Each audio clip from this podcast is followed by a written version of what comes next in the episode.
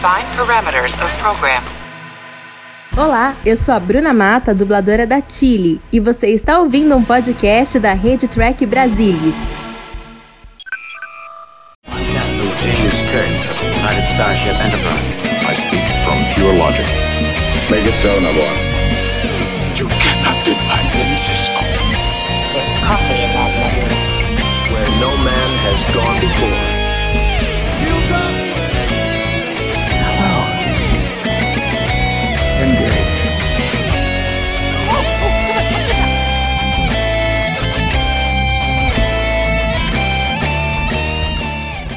Olá, boa noite, sejam muito bem-vindos. Estamos começando mais um Trek Brasilis ao vivo para discutir o terceiro episódio da segunda temporada de Strange New Worlds, Tomorrow and Tomorrow and Tomorrow. E haja Tomorrow! Vamos bater um papo aqui sobre esse episódio que traz aí um Kirk alternativo. É, você ouviu de novo, outro Kirk alternativo e um romance com a Laan em meio a uma trama de viagem no tempo. Vamos bater um papo aqui. Quem está a bordo hoje comigo? Mariana Gamberger, mais uma vez, está aqui e dessa vez operando, hein? Olha aí a responsa. Bem-vinda, boa noite, Mari.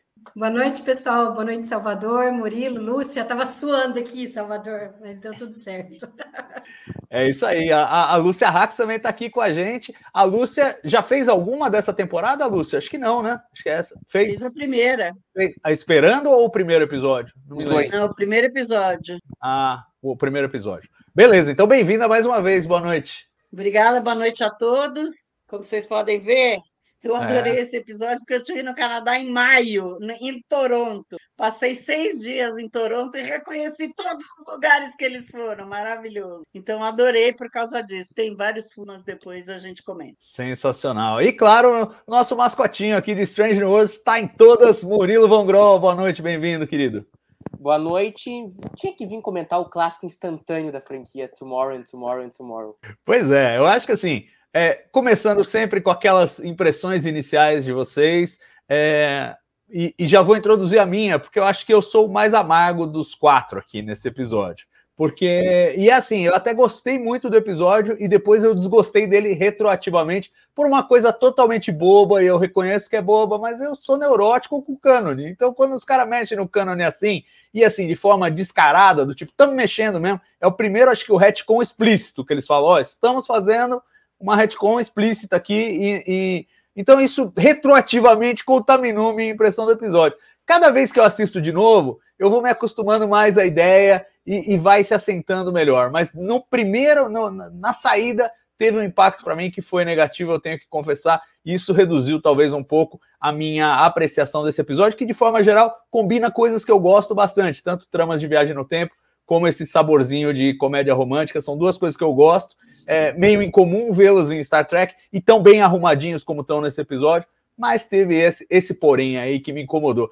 E aí, já vou passar para o outro patrulheiro do cânone, mas que parece estar totalmente em paz com essas circunstâncias, Murilo Von. Cara, eu tô peace and love. Eu não sei se eu tô em peace and love porque eu amei o episódio lá, então eu já tava, ah, vai, pode fazer o que quiser, entendeu? Depois da paixão que eu já tava pelo episódio, talvez eu fizesse qualquer coisa. Eu digo o seguinte, cara, quando tu abre um dicionário, dicionário, e aí tu procura pelo verbete perfeição, tem um QR Code, tu bota o telefone no QR Code, abre direto para Plus, Tomorrow and Tomorrow and Tomorrow. Cara, é perfeito. É perfeito. Eu sei que eu tô perdendo toda a minha a minha fama de cri-cri com essa, com tanto com o Picard agora com mas bicho, é perfeito. Eu não sei se é perfeito porque é perfeito ou os caras combinaram tudo que eu gosto no episódio só. Meu gênero de filme favorito é romance. O elemento que eu mais gosto, viagem no tempo. Meu personagem favorito, o Kirk. Fizeram episódio para mim, para mim. Então, eu estou completamente apaixonado por esse episódio. Sobre a questão canônica, eu também sou patrulheiro do cânone e também sou neurótico. Mas me incomodou mesmo, mas por algo que a gente vai acabar discutindo uh, de acordo com o episódio. Mas eu, eu, tenho mais. Eu não vejo como uma violação, eu vejo como falou como uma retcon e eu tenho menos problemas. Falando, de novo, de forma geral, perfeito. Perfeito. Aí depois a gente desenvolve. É, não, pois é, é bacana, fico feliz, mas um pouco demais até, né, Lúcia? Você não achou, não? Perfeito é um pouco demais, não? Eu comparei com perfeito nas primeiras impressões. Eu não, não, achei perfeito, perfeito, perfeito. Eu gostei do episódio, eu me diverti muito, especialmente porque eu tive em Toronto em maio desse ano, então eu reconheci todos os lugares e a diretora, a diretora é canadense, a diretora é de Toronto, então ela caprichou em mostrar o que você tem que ver em Toronto, que foi exatamente o que eu vi uh, nessa viagem. Então foi muito, eu gostei do episódio, tem alguns furos, depois a gente pode comentar, mas perfeito, perfeito não achei. Igual, igual o Murilo, não achei, não. É, o Murilo é sempre famoso aqui pela superlatividade, né? Tudo é superlativo com ele. e você, Mari, qual foi a sua primeira impressão desse episódio aí? Ele não é um episódio perfeito, mas é um episódio muito bom. Eu gostei bastante dele. Assim, de início, o que tinha me incomodado foi que assim ele ele parece ele parece meio lento, parece que eles ficam muito tempo ali em Toronto passeando, parece que estão meio sem preocupação do que pode acontecer e tal, e você não vê a trama se desenvolver. Mas numa segunda assistida, quando você já sabe o que vem pela frente, eu acho que isso é, você acaba é, apreciando é, isso deles estarem ali, porque na realidade é a parte de onde eles estão se descobrindo, onde, onde a relação deles está começando a é, se basear né, nas, nas conversas deles, ali, muita coisa interessante.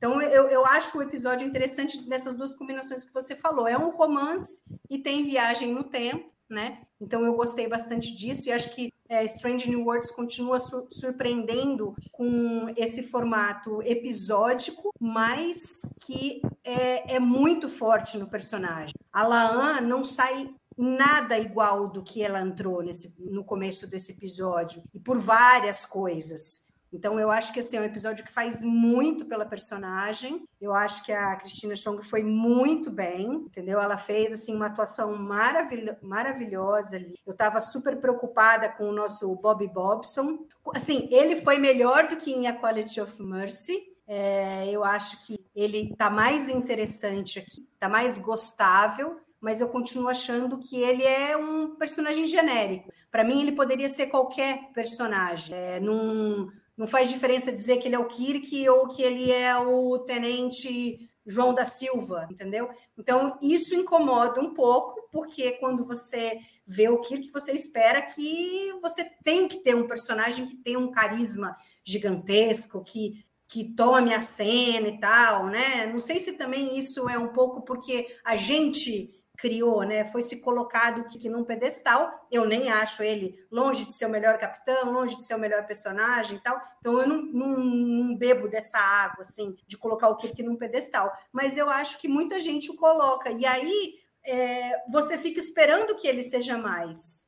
E eu acho que o ator ele tem um limite ali. Ele é ok, ele é um, ele é um ator ok, mas ele não é um ator é, que vá surpreender, que vá fazer um negócio é, fenomenal. Então, assim, fica uma coisa muito genérica, mas não atrapalhou o episódio de forma alguma. Eu acho que ele teve ali um, uma boa é, relação com a Cristina e, e, acho que, que deu um samba ali, que foi legal, né? A relação dos dois. Eu acho que conseguiu se é, construir de uma forma é, que, que não pareça no final você vê ela chorando não é não é não é fabricado ela realmente você vê que ela realmente é, com, teve uma ligação com ele. E acho que isso é muito importante para o episódio funcionar. E aí, nesse caso, funcionou muito bem, eu acho. Sim, acho que é um dos pontos críticos, e, e vou começar é, por esse então, é essa coisa do Paul Wesley. Havia uma grande desconfiança sobre o Paul Wesley, o nosso querido Bob Bobson,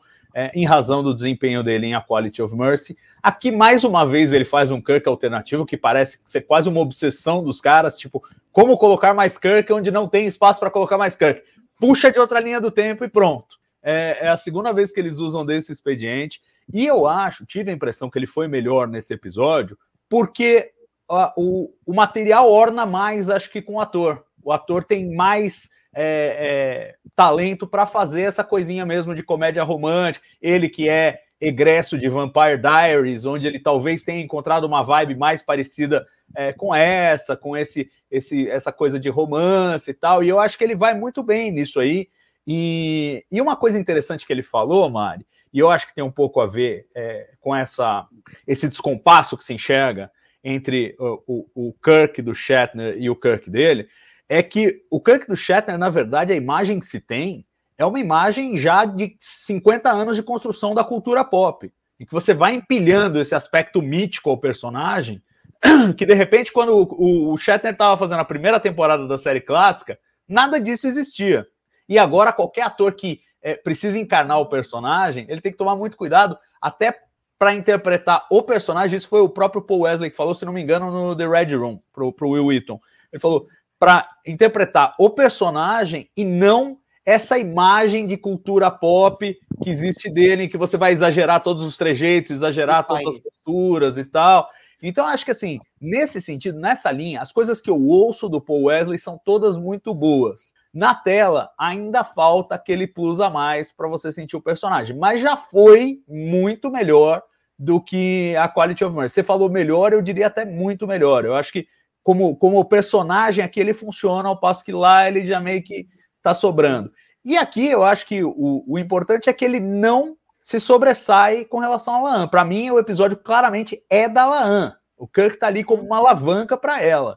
E, e, nesse, nesse contexto funciona muito bem. Antes de falar aí do aspecto da Laan, vamos fechar a questão Bob Bobson. É, quero saber da Lúcia também e do Murilo que não comentaram, especificamente aí o, o desempenho do nosso querido Paul Wesley como, como Kirk. Lúcia? Eu achei, eu achei claro que foi bem melhor do A Quality of Mercy. Mariana, eu tô falando. Não, eu achei bem melhor do que do Quality of Mercy, que aquilo lá foi Bob Bobson total. Eu tô acostumando com ele, com a cara dele. Se eu não pensar no Shatner, eu acostumo com a cara dele. Eu adorei ele na entrevista com, com o Will Wheaton. Ele é super simpático, super bonitinho, carismático. Eu gostei dele. Assim, se eu não pensar no Kirk do Shatner, eu até estou gostando dele e vou parar de chamar ele de Bob Bobs. Ô, louco, esse é um compromisso que você assume que é, é um compromisso pesado, porque a gente não vai parar aqui, não. Eu nunca chamei, ele tem é, nome. É, pois é. Eu, eu... E daí que ele tem não, nome? Ele tem nome e apelido. Dele, eu... o nome do cara. É? Que Murilo, fala de é, novo. Murilo está te apoiando. Ele disse que é. É, então, eu, eu, eu, sabe, é o que temos, não pode ter não o Shatner, temos esse. Não, não pode é... ter apelido, você é contra o apelido. Agora a associação vai fazer uma moção é, contra... Uma é. moção para extinção do Bob Bobs. Vamos lá, posso tomar a palavra então para devagar? Vai acusar todo mundo de Bobsonfobia. É, Vai. Eu Agora acho, ferrou. Eu vou, eu vou, ser sincero que eu tava cagado, cagado, cagado. Cara, eu depois de tudo que eu defendi, isso vai ser uma merda, vai ser um horror.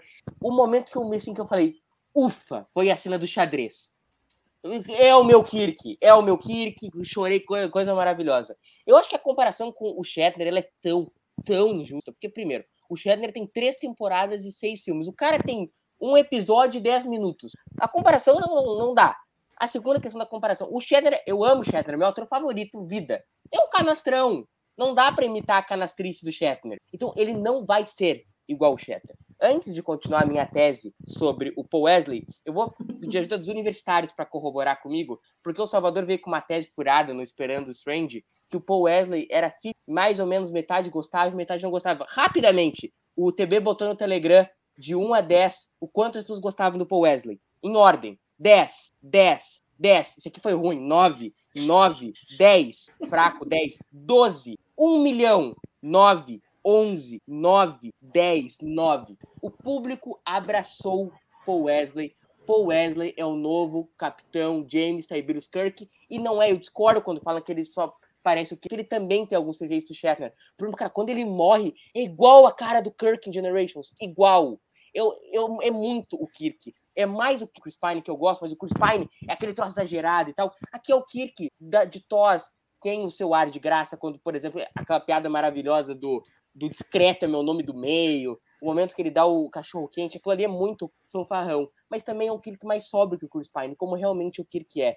Eu achei brilhante como o Paul Wesley conseguiu pegar um personagem tão difícil de trabalhar como o Kirk do Shatner e deu aquela atuação. Não é que eu achei a atuação aceitável. Eu, assim como todo mundo, achou brilhante. Paul Wesley, I love you, queremos, preciso da série do Paul Wesley. É. Acho que a única pessoa que gosta mais do Paul Wesley é a Cristina Chong, a essa altura.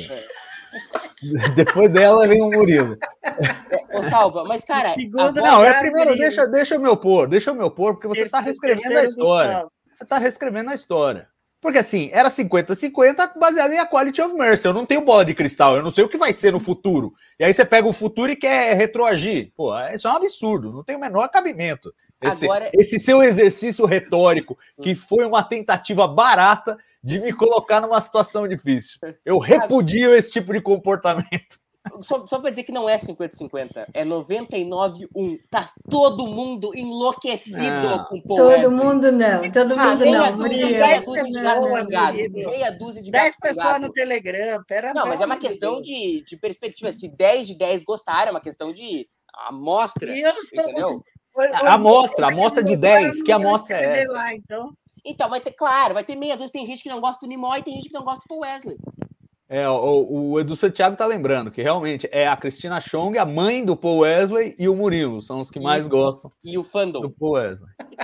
Caramba, cara, 10 fãs aí, só os mais entusiasmados. É, tem Não, eu viés. em Tem... ordem. Eu peguei em ordem. Não, sim, mas os mais entu- entusiasmados são os que respondem. Sim, sim, é, exatamente. É, então, Eu tem só, ve- eu só vejo um perigo eles ficarem fazendo essas versões alternativas do Kirk. Acho que agora Porque na hora que vier o Kirk de verdade, vai estar todo mundo com expectativa. Pô, agora é o Kirk, agora tem que ser. E aí, se ele não corresponder, vai ficar muito ruim. que Foi o que eu falei há muito tempo atrás, entendeu? Assim, o Paul Wesley, na entrevista dele, realmente, ele parece muito seguro, parece que ele sabe o que ele está fazendo. Mas, assim, não, não, não consigo ver muito, assim, que ele seja um ator que tenha muitos recursos como outros atores, entendeu? Eu acho que, por exemplo, o Ethan Peck matou a pau no Spock logo no início. E ele ainda começou com o Spock muito diferente lá em Discovery, que estava todo maluco, esquizofrênico e tal, mas ele pegou o jeito. E é um jeito dele de fazer o Spock, mas que você vê o Spock, né? Sim. Você vê o Spock, você sabe que é o Spock que está ali. Não é o Spock do Nimoy, mas é o Spock. Aí o Paul Weasley com o Kirk fica difícil, por enquanto. Então eu me- eu É, tenho eu- receio de que esteja se elevando ali ó, o nível de expectativa e não sabemos como que isso vai realmente acontecer. Espero que Não, o cara vá bem, né? Que faça um Kirk bacana, tudo. Eu acho que é importante para a franquia ele ir bem. É Sim. muito importante para a continuação aí. Sim. Agora, E se é- e é um- corresponder, E assim, eu acho que é, acho que é universal a opinião de que há uma melhora do- da primeira temporada para esta, o que já é positivo. E a gente tem que pensar também no desafio enorme que é, e eu acho que aí é onde o tiro sai pela culatra, Mari, do que você está falando, que é o seguinte: o cara não só foi desafiado a fazer um Kirk, ele foi desafiado a fazer três. E aí, pô, para você, você já não é o ator que tem mais recursos no mundo. Claro que ele não acha isso, eu imagino que ele é ele, né? Mas é, e aí você tem que fazer três versões do personagem. É, eu acho que eu senti uma diferença maior da primeira temporada para a segunda temporada, mais no material do que na atuação dele propriamente dita. Acho que o material se encaixou melhor com ele nesse, nesse episódio. E agora vamos ver como é que eles tratam o Kirk, mas é, o Kirk de verdade, que finalmente aparece numa ceninha no final desse episódio, e agora a gente sabe que ele, que ele vem para valer, a gente vai ter o, o Kirk mesmo é, a partir do, do, do próximo episódio em que ele aparecer, que se não me falha o Sexto, palpite, né? é o sexto. é É.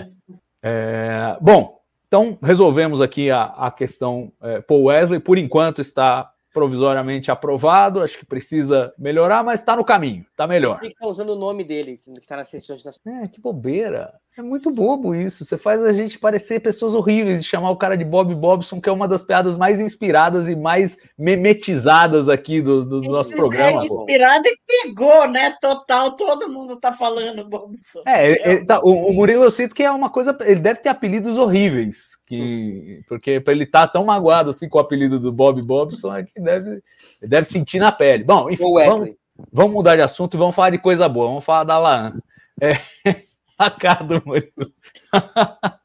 não, não, porque, gente, vamos lá, vai. Se, se for um. Ok, for uma melhora pro Paul Wesley e pro, pro Kirk, para Laan foi uma foi um assim um arraso, né? Foi um arraso.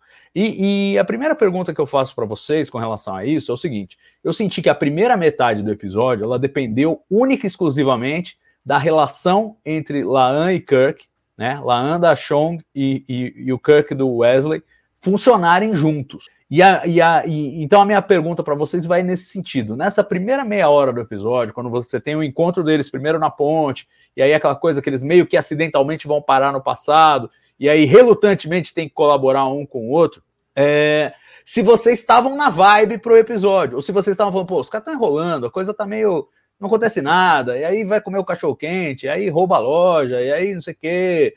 É, como é que foi a reação a, a, esse segmento do episódio? Que hoje eu assisti mais uma vez antes de, de fazer a live aqui, e deu para perceber que é realmente é, é, metade do episódio, é meia hora até eles chegarem num ponto de virada significativo. Tem muitas sequências, é o, a perseguição, é não sei o quê, mas é, até eles chegarem ao ponto de virada do episódio, é, é meia hora. Quero saber de vocês como é que foi a reação a essa, a essa química e essa dinâmica aí dos dois Vou começar pela Lúcia dessa vez. Não, eu acho que o episódio é era para isso, quer dizer, essa meia hora é como se fosse uma comédia romântica, não é nem, né? Eu, eu escutei outro, outras lives que uh, falaram que se, se, você não souber que é Star Trek, fica tudo bem, né? Depois que eles trocam de roupa, fica tudo bem, fica, sabe, como se nada houvesse. Eu acho que era o, o espírito do episódio era esse, era fazer ela se apaixonar por ele, pelo Kirk, e uh, depois, no final, aquela decepção completa, triste. Então, eu acho que, acho que eu não tive nenhum problema, nenhum, adorei. Adorei, inclusive, ver todos os lugares que eles estavam passeando, que eu conheci. E você, Mari? É, de início, realmente me incomodou um pouco, que eu comecei a achar muito longa essa parte.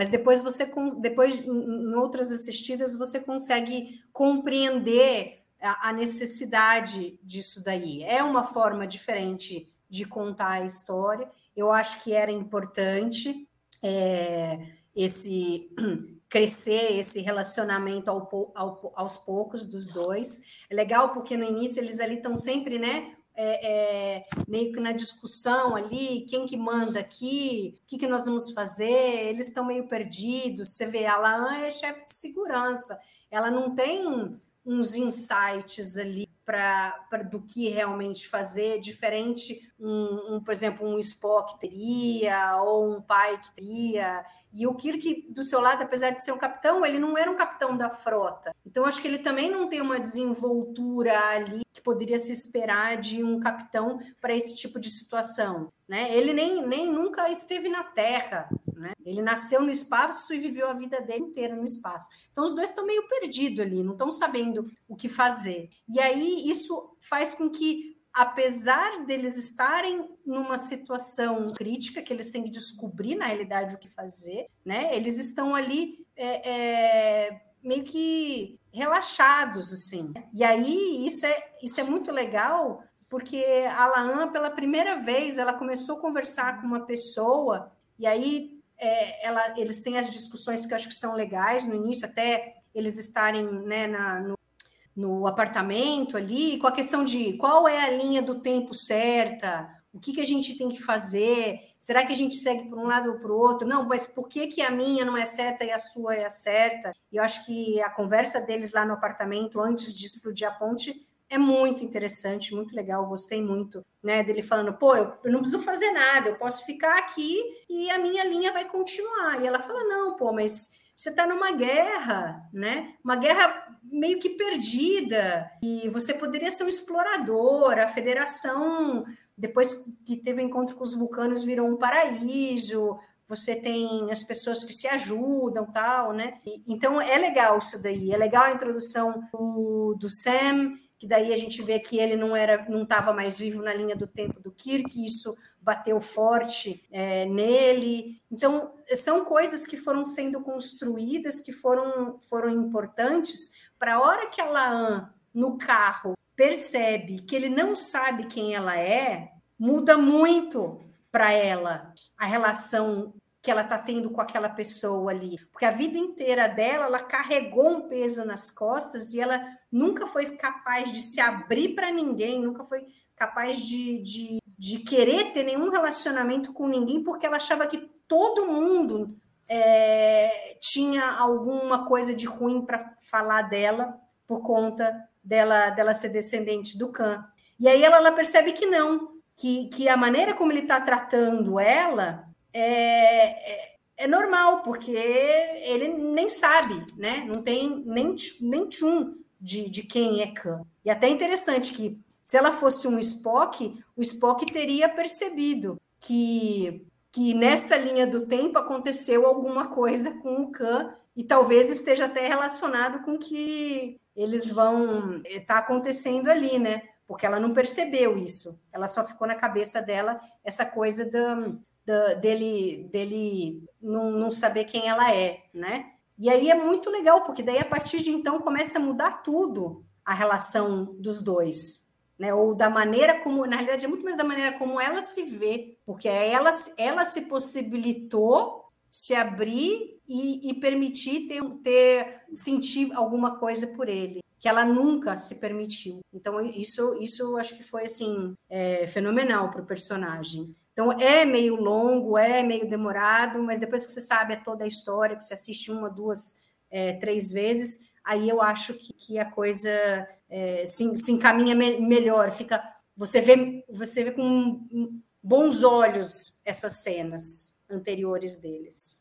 Não, de fato. E, e, assim, eu acho que parte do trabalho brilhante da Cristina Chong foi ter mostrado é, uma personagem fechada. Ela começa muito fechada, tem aquela cena com o Mibenga que ajuda bem a construir isso, é, realmente no canto dela, totalmente trancafiada. Mas é, do momento que ela vê o Kirk, a gente já começa a perceber sinais de que ela de que ela tá atraída por ele de alguma maneira. E ela tá lutando contra isso. Eu acho que na hora que ela descobre que ela não tem o peso nas costas do Nunien Singh, é a hora que ela se permite. Mas a gente vê ao longo do caminho que ela já estava interessada, só, ela só estava não se permitindo e aos poucos foi se abrindo. Eu acho que o, o, o, trabalho da atriz foi fenomenal nesse aspecto também, de ir construindo essa jornada de uma forma muito crível. Normalmente, as paixões episódicas, sobretudo em Star Trek, não são muito críveis. É, é, às vezes, eu, eu, me lembro um clássico de, de, tragédia nesse sentido, é aquele Meridian Deep Space Nine, entendeu? Que a, já dizia a que se apaixona por um cara que ela acabou de ver, que não, não tem nem pé nem cabeça aquilo. Uhum. E você não consegue... E você não. É, imagina, ia largar tudo e ficar o resto da vida. E você não consegue uhum. comprar. Essa relação é, da Lan com o Kirk, você compra. E compra porque a, a atriz vendeu muito bem. O, o, o, Paul Wesley também tem um aspecto delicado. Acho que o Thiago estava mencionando mais cedo nos comentários. É. é como escreveram diferentemente o Kirk para ele ser charmoso, mas não ser aquele predador que era nos anos 60, que era a visão do charmoso nos anos 60 era essa. Então, assim. Ainda bem não que é, não, né? Não é, não é, criticando a série clássica, mas é, é assim, era como se via. É época. O galã da época era daquele jeito, o galã hoje é de outro jeito. E eles é, fizeram essa adaptação para o Kirk. Quero passar a bola para o Murilo perguntando justamente disso. Se ele é, sentiu um envolvimento com essa, com essa trama desde o começo e se ele sentiu essa diferença de pegada na escrita do Kirk, como é que ele viu a Laana nesse, nesse bolo todo aí? Cara, concordo integralmente, como é de se prever, eu desde o começo estive envolvido. E eu acho que uma história de viagem no tempo, falando aqui como alguém que ama a história de viagem no tempo, tem que ter esse tempo do respiro do estamos em outra época, para começar a história de fato que eles têm que resolver. Então a gente pega, sei lá, Star Trek 4, tem todo momento o Kirk e o McCoy vão lá na loja ver o, o óculos do Kirk, e depois, ó, conseguiu. E todo momento que eles vão lá no, ver o, o, o óculos dele, ou o Spock falando da, lá das, das metáforas coloridas, tem que ter aquele momento do tipo estranhamento, estamos em uma nova era, vamos curtir isso. Então é a cena do xadrez, é a cena onde eles comem, o cachorro quente, que achei aquela, aquela cena fofinha, inclusive, e dá o tom desse novo Kirk. Não é, não é dando um pau na série clássica, amo a série clássica, é minha, é minha série favorita de Star Trek, mas era como se via a sociedade naquela época. Hoje, a gente não tem como ver mais a sociedade daquele jeito. Eu acho, inclusive, por exemplo, o Kirk do Chris Pine, um Kirk muito mais parecido com o do Shatner, nesse sentido. Tipo, o Kirk é doente na, na Kelvin, é um, um por cima da outra. E tá errado, e a gente tem que ter essas novas leituras. E eu acho que nesse sentido, o fez um papel muito melhor pro Kirk, atualizando o Kirk. Não, é, tu vê que é o mesmo personagem, tu vê que ele tem o charme que conquista a Laan, mas foi feito de uma forma que a sensibilidade dos nossos tempos atuais serve. E a Laan claramente se apaixona por ele, e é legal ver o, a mudança de, de, postura da Laan. Primeiro ela vê realmente, a gente vê que ela sendo provador e tal, que ela tá, tipo, vê que ela tá realmente atraída pelo Dino, mas não quer aceitar. Aí no momento do carro ela, ela se alivia, tipo, putz, o cara nem sabe quem eu sou. Inclusive eu tive um infarto naquela cena, quando ele me mete o Dr. Sung, uh, uh, eu falei, puta, os caras vão botar um Brent Spiner aí, o 19 Dr. Sung. Não, não faz, pelo amor de Deus. Aí não fizeram, graças a Deus. Mas quase tive um AVC.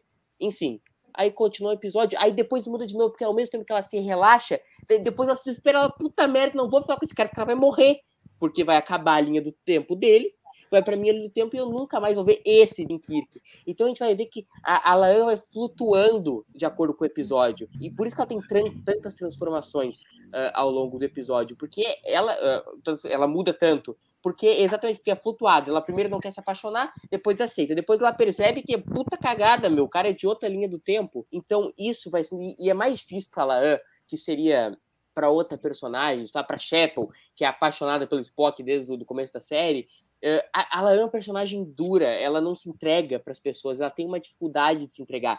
Então, quando a gente vê, por exemplo, a cena que eu chorei junto com ela no final do episódio, quando é ela, é, tem um peso maior quando acontece isso com ela. Não é como se ela se apaixonasse uma vez por episódio. Então, tu sente aquela dor com ela. O trabalho com a, com a foi, foi brilhante. E para ser esse trabalho brilhante, precisa daqueles primeiros 20, 25 minutos são rale-se, que não, que não vamos contar a história. A história que uh, do, da correção do tempo, que acaba virando uma puta de uma dor de cabeça depois, canônica, mas é quase um, plot B para contar a história da Lan e do Jim, mas principalmente da Lan. Então, para mim, funciona. Funciona. Acho que tem que ter dado esses 20 minutos, até por isso o episódio maior. Gente tem uma hora e três. Fazia tempo que eu não vi um episódio único, tão longo. Salvador que pode lembrar, óbvio, vai ter os episódios telefilmes duplos, tipo Emissary e tal, Caminho do Guerreiro, mas não lembro de um episódio único de Star Trek ser tão longo é, é, as benesses da era do streaming, te dá para episódio exatamente o que o episódio pede. Esse episódio merecia e pedia um tempo maior exatamente para poder dar esse respiro. Mais uma coisa perfeita. Tomorrow and tomorrow and Aproveitando esse gancho, é, contar que o, esse episódio foi cogitado para ser o primeiro da segunda temporada, quando no começo do planejamento, como sempre, né? A Lúcia dando a dica, o Seventh Rule, lá o, o podcast do Siroc, uh, é. Lawson entrega, entrega tudo, porque eles entrevistam os diretores, e dessa vez foi a Amanda Rowe, e ela contou que originalmente o episódio estava sendo planejado para ser o primeiro da temporada. O que eu acho, francamente, que teria sido muito ruim abrir, abrir com, com, com esse episódio. A, apesar dele ter o, digamos, o tamanho necessário para ser um episódio de abertura, é, é, de um personagem meio tangencial. Eu adoro a Laan, mas a Laan não é um personagem central. É diferente de você começar com o Spock, como foi o caso é, lá do, uhum. do, do, primeiro episódio de fato. Mas eles estavam planejando para ser o primeiro episódio, inclusive tentaram, é, chegaram em certo momento, cogitaram filmar em Nova York. E a ideia é que a história fosse se passar em Nova York. E aí passaram, bom, não vamos conseguir para Nova York, então vamos usar Toronto como Nova York, porque é o que normalmente se faz. Tem muitos filmes que Toronto faz dublê de Nova York. E no fim o Akiva Goldsman falou: não, se vamos fazer Toronto, vamos fazer Toronto, Toronto mesmo, né? E aí bancaram essa escolha eu acho que foi uma escolha feliz, charmosa, apesar de eu achar muito estranho que o Khan tenha, esteja sendo gestado em Toronto, de tantos lugares, mas enfim, tudo bem, escolheram lá, tá lá, tá cravado. É... Agora, perguntar, antes, antes de entrar de fato na, na trama, né, na segunda meia hora, só perguntar, fazer um jogo rápido aí, dessas várias sequenciazinhas de comédia romântica que a gente teve, o Murilo citou várias aí, então a coisa do, do hot dog, a coisa do, da roupa, e ele citou a coisa do provador da, da lã, dar uma olhadinha, e o mais legal é que os dois saem com a mesma roupa, né, aí você vê aquela coisa, aquela coisa bem comédia romântica das almas gêmeas mesmo, né, que eles têm o mesmo gosto exatamente, e o Kirk olha e fala, vou ter que trocar, né, eu vou ser gentil e vou trocar para não ficar dois com a roupa igual. Isso aí, era, isso aí era só desculpa para mostrar o Kirk sem camisa, né? É, Mas, pela... enfim. Eu tenho uma pergunta sobre essa cena. Eu vi o episódio só sete vezes de quinta-feira para cá. Mas eu ainda não entendi como eles saíram com as roupas. Não, É. ele colocou. Ele, colocou Ele botou, um- a, a, a Laan botou uma carteira que tinha um código lá de, de, para ativar Isso eu o. vi. Isso. E aí a hora que passou, tava apitando. Aí eles passaram em seguida, Ah, já tava apitando, Entendi. É. entendi. pegaram a outra É, mulher. e o guarda tá ali prestando atenção na mulher ali e tal, e O eles... guarda pegou a mulher e ele saiu. Eu vi uma galera reclamando disso, que isso aí não era Star Trek, que eles roubavam, não sei o que, Y. Ah, como se o Kirk e o Spock não tivessem roubado as roupas do da Cidade à beira da eternidade. eternidade. No maior Pois clássico é. de Star Trek. Tem vários roubam- episódios O- pessoal- roubam roupas, É, o pessoal vários, precisa é um entender só. que se for para salvar o universo, pode. É, se for para salvar todo o universo, pode. Então era, era o caso aí. E de Então, roubo tem, a de cena, então, tem aí- a cena da cama também, que é clássica, né? Um levanta, olha, É, olha. aí vai embora, aí a hora que vai embora, o outro Ai, é levanta, lindo, é olha. lindo aí. e Ah, eu olha. chorei. Eu chorei todas as vezes que eu vi o episódio. Me desculpa, que coisa. É uma cena linda atrás da outra. É, eu não chorei, mas, mas de novo, é uma cena bonita. Eu achei muito bem executada. E de novo, muito sutil, muito delicada. Eu acho que os atores e a diretora trabalharam muito bem para carregar todas essas sequências e a gente se envolver mesmo na relação dos dois. Mas aí me chama a atenção que com meia hora de episódio, já tivemos até aquela discussão mais interessante. É, ah, bom, mas eu ia perguntar da sequência favorita. Vamos rapidinho. Sequência favorita, vai, Murilo. A do carro conta? Não, mas não é do carro. A do, Da perseguição? vou roubar, vou roubar. A da perseguição, acho linda, apesar do infarto que eu tive com o tal do uh, Laan no falei, puta merda, os caras vão achar o Brent Spiner Sung 23. Mas não botaram. Uh, inclusive a referência total a Piece of the Action, né? Quando ele tenta ligar. Mas impressionante que ele fez uma autoescola ali, não, saiu direitinho, né? Enfim. E a cena, uh, e a cena do cachorro quente, que é, puta, é maravilhoso. Ele vai, ah, vou, vou lá buscar mais um e tal. É clássico ali, Richard Curtis na veia, mas aquilo ali é muito lindo. Eu vou ver mais 20 vezes pelos próximos 20 anos e vou chorar em casa de novo. Então tá bom. Mari, sua sequência favorita dessas aí? Na realidade, eu gostei mais lá do, mais pro final, mas acho que essa do cachorro quente é bem, é bem bacana. Eu gosto assim, eles estão bem é, descontraídos ali e tal, embora a Alan esteja preocupada, não quer comer nem nada tal. Aí a hora que ela percebe as coisas que ele perdeu e que ele não tem, e ele fala: Não, você não sabe quando que você vai ter chance de, de, de comer de novo, né? Do tipo, eu nunca tive a oportunidade de ver um pôr do sol tal. Aí ela fala: ah, vai, deixa eu relaxar aqui, vai. Não preciso ser tão, tão certinho o tempo inteiro. Essa cena é... E você, Lúcia? Eu, eu rolei de rir na cena que ele no restaurante, eles estão lá e tal, e daí ele pergunta, ela fala, a, a, a outra, ela fala, a Sarah, né? Sarah, Sarah. Sarah, fala que, ah, isso aqui virou meme. Ele pergunta, o que, que é meme? Eu rolei, rolei de rir nessa cena. E adorei a cena do cachorro quente também, achei sensacional. Não tive um ataque, que nem o Murilo. Rolei de rir quando ele falou Nunien Song. Achei, achei a piada muito boa, só para quem assiste Star Trek mesmo, né? E uh, aí a cena que eles saem de roupa igual no, no, no do provador é engraçado também. Também é. Aquela loja muito bonita, eu entrei naquela loja, chama Roots. Olha aí. Só E- deixa eu me defender aqui do, do que o Alessandro que falou que eles roubaram a Enterprise e tal. Ou seja, pro Kirk roubar, e aí o. Aí o Curitiba falou que não vai fugir. Mas foi exatamente o que eu disse, que o Kirk é, roubar é com o Kirk. Entendeu? Não, só pra me defender. Não é que eu tava dando um pau que o Kirk roubou. Eu tava dizendo que roubar é com o Jim Kirk. Só- Mas o. É, pois é, eu, eu gostei da sequência do xadrez também, achei bonitinha. Enfim, todas elas, elas compõem um quadro ali, né? Que é tudo mais ou menos no mesmo tom, na mesma toada e vai, vai carregando bem. Mas eu só me hora que ele toquei. joga dama, nessa hora? Tem, Não, né? acho que não. É Dama xadrez. não. É xadrez. Xadrez, Atenção. xadrez. xadrez. Tem uma É hora que ele xadrez. tá jogando dama com. Bom, enfim. Vou Vou, vou olhar de novo, você vai ser a quinta vez, mas eu. É. Ele até comenta o xadrez, né? Então, é, acho que é assim. Não, xadrez, então, vamos mas tem uma hora que é uma cena assim que ampassant que ele tá jogando dama. Vamos ver. Se tiver, acho que é uma falha de continuidade. Eu Mas acho também que é, Ah, eu vou ver Vou agora. ver. mas enfim. É, e o Xadrez então, e aí eu só, só na última, na última assistida, eu me dei conta do quanto tempo leva e do absurdo que é. E aí talvez a gente comece a entrar no problema de que tem uns, tem um, o, o, o Kirk absolutamente não se lembra até ser mencionado a história do reator de fusão a frio, que simplesmente o reator ia explodir nos próximos dias e ia destruir a cidade inteira. Ah, é, putz, olha, o reator na minha linha do tempo ele explode, tira a cidade inteira e vai ser depois da manhã. Ah, como é que o cara não lembrou disso a hora que ele chegou e descobriu que estava em Toronto? Pô, mas de quase 200 anos atrás, cento e É, tanto. Não, mas e aí ele tem o AE? Então não vem com o AE.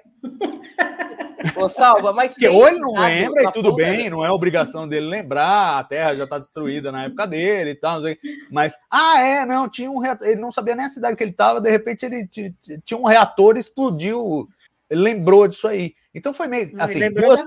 Os dois lembraram da ponte também que explodiu. É, exato, da ponte, mas ainda pelo Depois que ela explodiu, eles lembraram que explodiu. Sim, É, óbvio, então. evidente. Não, e a ponte, e a ponte, eu acho que ela tem esse aspecto de ser, bom, é um atentado terrorista, é uma coisa assim que, tá, eles podem ter uma lembrança, é, mas não é uma coisa tão transformadora quanto explodiu um reator e destruiu a cidade inteira, que é algo que realmente vai para vai a lembrança, né? E, e, e eu acho que assim, não é absurdo ele lembrar, mas é absurdo ele não lembrar assim que ele descobre que ele está naquela cidade naquela época. Lembrar só depois que a, a maluquinha fala do reator, né?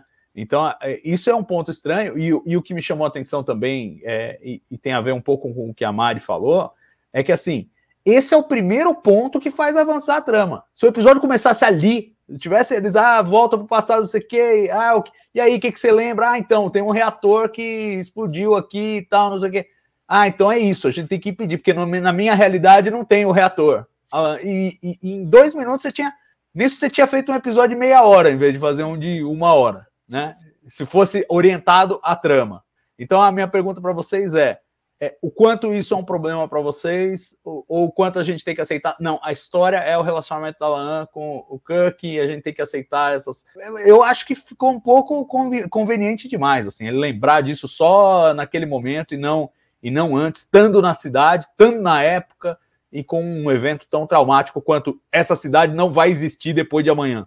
É, enfim, o que, que vocês acharam? Vou começar pelo Murilo dessa vez. Cara, não me incomodo, porque assim, você- voltamos eu e tu agora pra Toronto em 1822. Vai ter na ponta da língua. Ó, aqui, Não, ó, eu não. Y coisa. Eu não, mas ó, eu vou saber que existe a cidade. Ou Não, que não tem- existe. Ah, mas na cabeça do Kirk poderia estar espaço. Tipo, ah, sei lá, foi 2032, ou foi 2022. Esse não, mas dado- aí ele lembra que é nos próximos dias. É isso que é o surreal. Sim, mas é que ele foi levado a, a lembrar quando ela fala do tal do reator. Aí, aí ele junta as peças. Então, puta, então é agora. Então é agora. Mas não é que ele vai chegar e Toronto, então, é descontar. Não faz o menor sentido. Acharia um absurdo se ele lembrasse na hora. O Ah, Kirk é eu um eu acho o contrário mental. disso. Eu acho o contrário disso. Pô, ele tá, ele tá lá para mudar o- a, a trajetória do tempo. Ele não vai lembrar um evento desse.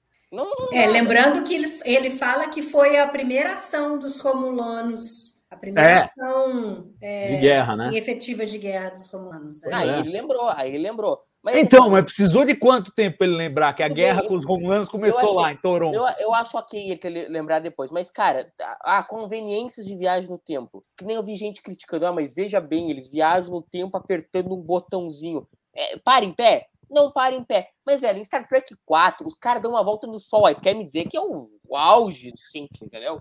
Tem que ter conveniência para fazer história de viagem no tempo. Toda história de viagem no tempo. Lá os Borg criam um vórtex temporal em primeiro contato. Aí dizer eu que vou te muito ajudar aí. É, então, então assim, cara, história de viagem no tempo sem uns troços, uns troços assim que não param em pé, não, não tem história de viagem no tempo. E sobre o lance de ser o episódio ser blocado é interessante. Apesar de gostar muito da segunda metade do episódio, a minha metade favorita é é a primeira.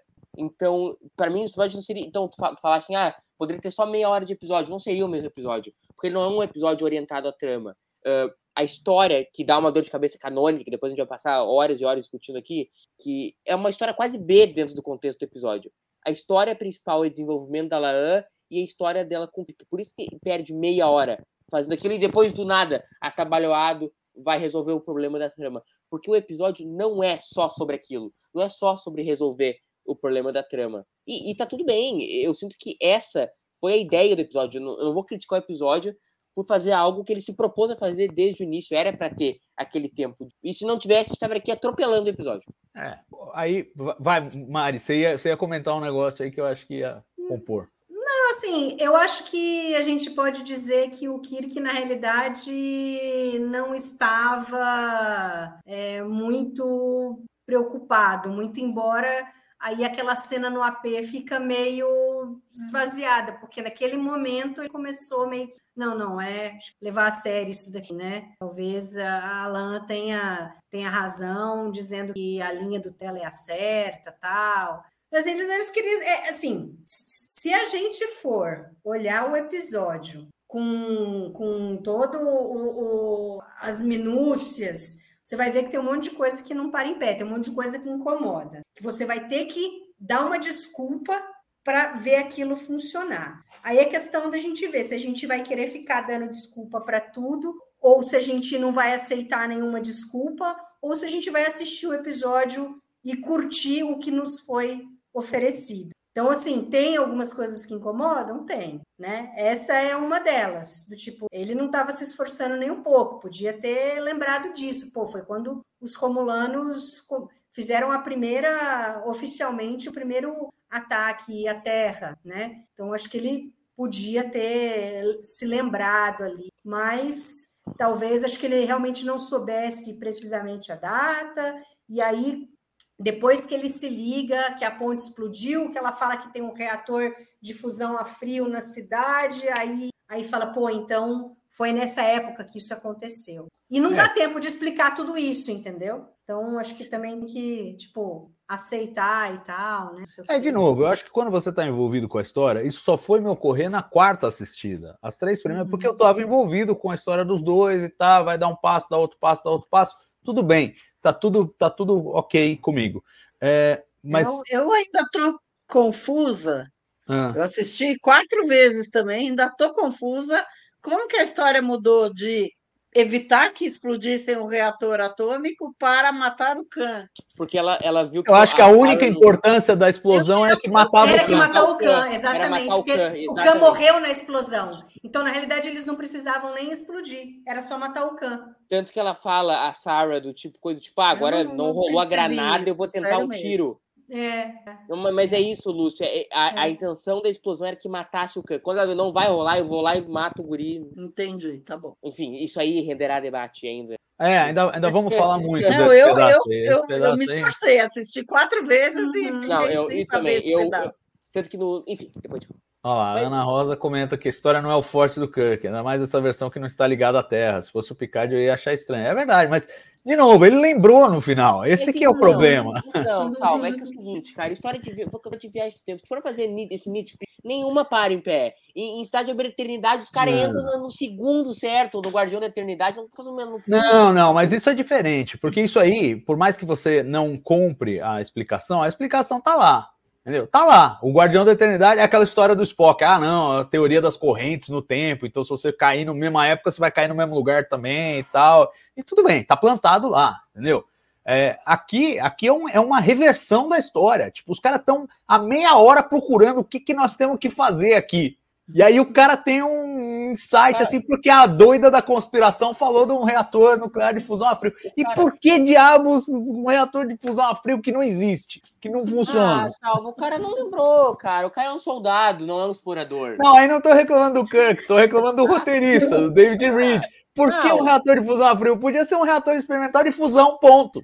Ah, Já seria cara, maravilhoso. Olha, olha o nitpick, velho. Ah, Rally, você é reator de sem fusão, com fusão. Eu escrevo sobre ciência, isso aí me ah, incomoda. Então, então, me incomoda. É, é, ficção científica, não ciência em, entendeu? Em uma hora tá louco. Cara, então, mas eles mesmo brincam, porque chega uma hora, chega uma hora que a Pélia, e agora eu, eu queria falar da, da Pélia, né?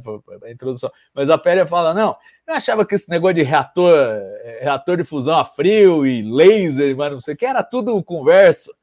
E de fato o reator de fusão a frio é. E a outra coisa que ela menciona também, só laser que não. E o Kirk fala: não, laser existe. Ela é? Não consigo me lembrar de tudo que acontece, né? Também. Eu acho que o roteirista, é, a escolha do roteirista foi de propósito, foi de, de botar desde, um bagulho que não existe mesmo. É. Foi botar um negócio que não existe para criar uma provocação do tipo, ó, oh, é uma tecnologia realmente avançada que os caras pegaram lá na área 51 de Toronto porque não, ninguém mais tem isso aí. Então acho que a intenção foi essa. Mas é. é... bonito. Você tá, você é tá passando com é passapanista. Não, é que a vida inteira eu fui o que não gostava de Discovery, não gostava de Picard, não gostava de nada. Aí agora Desde a terceira temporada de Picard eu virei um passa da pior esperança. Mas, Tudo eu acho lindo. Mas isso aí é nitpick total. Pelo amor de Deus, reação, rea- sei lá o que, que é. Só, ele só reage. Ele é reator, ele reage. Ai, as coisas vão se empilhando. É, é o que acontece quando você tem um, um engasguinho. Aí você faz você pensar nas outras coisas também. Esse é o problema. E eu tive esse engasguinho, é verdade, não na, na- numa primeira assistida, mas com o tempo tive. Vou perguntar para vocês da Pélia. Acho que a, a- É, pois é, tá vendo? Sou, sou, sou eu o professor no final. Mas é bom que aí você assume o fardo e eu posso, posso jogar mais no outro time também. É, te inverteu, no te time dos inverteu. polemistas. É, agora, olha lá, olha lá, a Débora tem o mesmo sentimento que eu. Nós vamos chegar nesse assunto, Débora. Mas, mas é, eu, tenho, eu tenho a mesma angústia que você. É, mas vamos lá. O... Não, eu quero falar da pele porque eu achei que isso sim foi uma coisa muito bem plantadinha, de forma minimalista, engraçadinha lá no começo do episódio, e faz uma ponte bacana quando eles têm que encontrar ela no passado. Vocês não acharam que foi bem executado? E qual é a opinião? Já que estávamos falando de roubar coisas, parece que a pele é, é chegada também, hein? Ela é uma cleptomaníaca, né? Total. Total. Ela é cleptomaníaca. Antes de comentar da pele, a, a minha, minha questão é como que eles chegaram em Vermont, 700 quilômetros, fui olhar, 700 quilômetros, tiveram que subornar o guarda da fronteira, que não é uma coisa normal nos Estados Unidos, tá?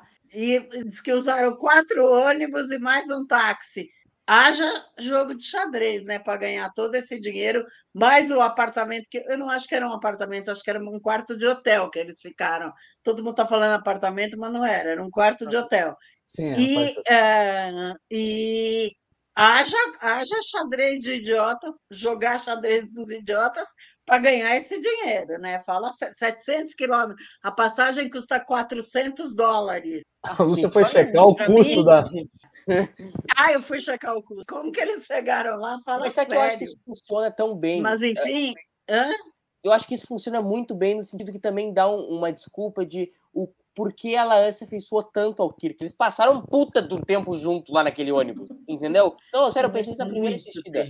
É, então, trovaram, É, entendeu? eles falam que pegaram quatro ônibus, não é isso? É. Mais um táxi Então, para Quatro chegar lá. ônibus e mais o táxi e mais subornar o guarda da fronteira. É. Então, a Essa coisa não- de subornar o guarda da fronteira eu achei curioso porque a Lúcia tá achando, e a gente normalmente trata a polícia americana como não, eles são insubornáveis, eles são não sei o quê. Mas eu vi os, comen- os comentaristas lá no Track Movie americanos falando que ah, isso aí tá, isso aí tá dentro, isso aí tá, Normal. é, isso aí tá, tá crível, essa, essa parte não é problema. Então, é tipo, ah, dois americanos sem passaporte querendo passar a fronteira ali, olha a mão do guarda, dá duzentinho lá que tá tudo certo. Tá E, tudo então, certo. então pois é o que eu dizem lá, que- né? Eu achei que ele ficou muito rico para gastar tudo isso, mas enfim, falando da pele, né? ah, eu achei engraçado, ela engenheiro, quem é que, que é isso? Acho que daí ela vai estudar para ser engenheira para depois chegar no, na Enterprise. Mas ah, eu adorei ela falar que matemática, eu não vejo isso desde o tempo de Pitágoras. É, desde que o Pitágoras vivia- inventou o negócio. É, desde que Pitágoras inventou o negócio, ela vivia no tempo de Pitágoras, fala sério, gente. E ah, as obras, as obras que ela tem lá são todas do Louvre, do coisa. É meio séria a coisa lá. No, do- é. Naquele galpão, né? Departamento de arqueologia, procurarem. To... Eu gostei dessa parte também, procuraram em todas as universidades, não acharam. E daí ele foi na Apple Store e o cara da Apple Store ensinou ele a usar a procura no computador. Fala assim, adorei esse pedaço. Pois é, até o. Agora, te- tem uma parte provocativa aí nessa, nessa sequência, né? Em que a, em que a Pélia fala, fala que guarda, guarda as tranqueiras todas lá no depósito, porque vai que é essa utopia socialista aí sem dinheiro, é só uma modinha e tal, e não sei o quê. Teve gente se incomodando com essa frase. Muito, muito. Mas, obviamente, aí assim, os entusiastas e os não entusiastas podem todos ficar à vontade, que ela está falando meio em tom de troça. Então, ela não está especificando como funciona a É. economia do futuro. Não se preocupem aí, quem fica desesperado com uma coisa ou outra. Mas que foi uma provocação, foi, né? Foi uma provocação, eu acho. Mas foi Ah. provocação, não é pra perder os cabelos. Nego, nego viagem. Não, tem Mas, gente enfim, perdendo aproveita. com essa frase. É, tem gente que é exato, fala que não, acabou, acabou, como, como se como se o, os Ferengues não tivessem sido criados pelo Gene Roddenberry para satirizar uhum. o capitalismo, né? É lógico. Então, é, enfim. Mais capitalismo crítica... selvagem do que os ferengues, né? É, não fica. E assim, era, é, obviamente, era uma coisa. E, e, o, e, o, próprio Picard fala, quando, na introdução dos, dos ferengues lá no. Acho que foi no é, The Last Outpost, é. Last Outpost, ele, ele fala, é, uma, lembra, eles, a cultura deles lembra uma época em que os, os os humanos brigavam por tudo, até por sistemas econômicos. Tipo, como que dissesse, que briga idiota é essa? Porque, assim, pode funcionar de um jeito, pode funcionar do outro. O que funciona para você, está funcionando para você. E acabou. Mas, todo mundo adora essa coisa do, de jornada nas estrelas, em que você não precisa ter dinheiro, você tem um replicador que você pode replicar o que você quer, não tem pobreza, ninguém passa fome, você pode explorar o universo e tal. Mas falou socialismo, todo mundo, não, não, não, não, pelo amor de Deus, não, não, não, não, não, não, não. É, tipo, não, o Evandro, o Evandro falou aqui que ou cê, roubaram a Mona coisa, Lisa. Você quer outra, filho. Escolhe o que, que você quer, né? É que, é que aí, aí fala nisso, fala em diversidade. Não, Os é, caras viram Star né? Trek né? Falou em diversidade, anos. então agora. Não entenderam nada. Os, conseguem ver Star Trek 50 anos de nada, nada, nada do que foi Star Trek 50 Parece que agora Star Trek virou. É, mataram Star Trek. É, então, é. Não, e o Elber Lessa faz um comentário que eu acho pertinente. Ah, a, a, a Lúcia vai citar o do Evandro primeiro, então vamos lá. O Evandro fala: bom, mas se por volta de 1910 roubaram a Mona Lisa do Louvre, então não seria difícil para a Pélia. Pois é, ela é craque É, aí. não, é que um dos quadros que está nos dois, nas duas cenas, logo no começo, e na cena lá do galpão, é um quadro de Vermeer que foi realmente roubado e nunca mais acharam. Então pronto, agora sabemos onde está. É... Enterprise. E o Elber Lessa faz um comentário também. Eu não adoro esse lance, esse lance de não ter dinheiro. Acho um elemento muito besta. E eu acho interessante isso aqui, porque realmente é, é uma coisa meio utópica, mas que não funciona. Mesmo o, o, país que se diz socialista tem dinheiro, tem que ter dinheiro, porque dinheiro é a unidade de troca das coisas, senão você vai fazer escambo. Se não tiver dinheiro, você vai fazer. Então eu quero crer que eles, quando falam que não tem dinheiro, é não tem dinheiro na, na acepção do que nós entendemos hoje como dinheiro porque existem, é, existem, exato, existem os tais dos créditos federados que eles é falam lá, né? que é, exato, é uma unidade de medida que permite você comprar coisas, né? Então, dinheiro. eu acho que é, exato, mas não, mas não dinheiro, dinheiro, porque eles também insistem muitas vezes que não tem dinheiro no futuro. Então, é, essa é, enfim. Para o pessoal que só trabalha com dinheiro vivo, sabe-se lá porque terá mais problemas no futuro. Mas o pessoal que quem já usa... dinheiro no banco não produz nada e só ganha juros, é, também não vai ter, também, também não, não vai, ter, ter, muita vida fácil lá, não. Mas, enfim, é, vamos passar dessa discussão de economia, que foi só uma frase jogada justamente para a gente fazer isso. Eles sabiam que ia acontecer isso e estamos aqui, nós, cumprindo a profecia ah, deles. Mas, mas é, concluindo a história da, da Pélia, queria saber do, do, do, Murilo como é que foi essa, essa inclusão dela na, na história, se ele achou que foi natural, e qual é a opinião dele é, sobre a Pélia, já que eu, se bem me lembro, ele teve uma reação meio. A Lúcia também não gostou muito dela no primeiro episódio, agora me lembro. Eu continuo é... não gostando, o sotaque Continua... dela me incomoda muito. Mas parece muito menos demais. nesse episódio o sotaque do que no primeiro. No primeiro tá bem mais acentuada a maneira como ela fala, né? As pausas, tudo. Nesse, nesse parece bem menos, parece bem mais natural a maneira como ela fala. Parece só uma voz mais Mas ainda me incomoda, sério mesmo. É, e eu, e eu, sinto que é o jeito da atriz, quer dizer, não, isso aí não é, é nenhuma coisa que ela está forçando, é, é, a forma natural não, dela é, de é. atuar, pode exagerar exatamente. um pouquinho, mas é, mas ela é aquilo fazia, lá. Ainda fui olhar ela naquele táxi, né? Foi onde ela quase que começou. Ela fazia um personagem, mulher de alguém. Eu não assisti esse seriado, mas enfim. E ela fala igualzinho. É o jeito dela mesmo, não é? Não é forçado, não é forçado. Me incomoda, só isso. Não gosto da voz dela. Não, e o penduricalho lá do Pitágoras, Murilo, dá a entender de que ela tem milhares de anos. E isso eu acho que, mais uma vez, orna com a história do Flint. Eu tenho certeza, pela história que eles contam dos, dos lantanianos aqui nesse episódio, que ela anda a detalhes de quem são os lantanianos e tal, não sei o quê, que o Flint é um lantaniano, não é? Não, total. Gosto de fazer esse retcon aí, pra usar uma palavra que tu gosta, tá na moda. E, e aparentemente eles são mais velhos que os Aurianos, né? Que é a raça do, da. Tursung, não, como é que é o nome do Tolian, do Tolian lá. É, e da Gaina e tal. É, que também tá são com velhos. Sung na cabeça, hein? É, tô com Sung na cabeça. Tava tentando lembrar do cara de Generations. Tá, tá traumatizado até agora. É, não, tá louco, tá louco, quase, quase morreu. Enfim. Aí o, eles aparentemente, ela é aparentemente mais velha. E assim, eu não desgostei dela no primeiro episódio. O que eu falei é que era uma questão, tinha que ajustar o tom, se ela fosse aquele tom over a série inteira.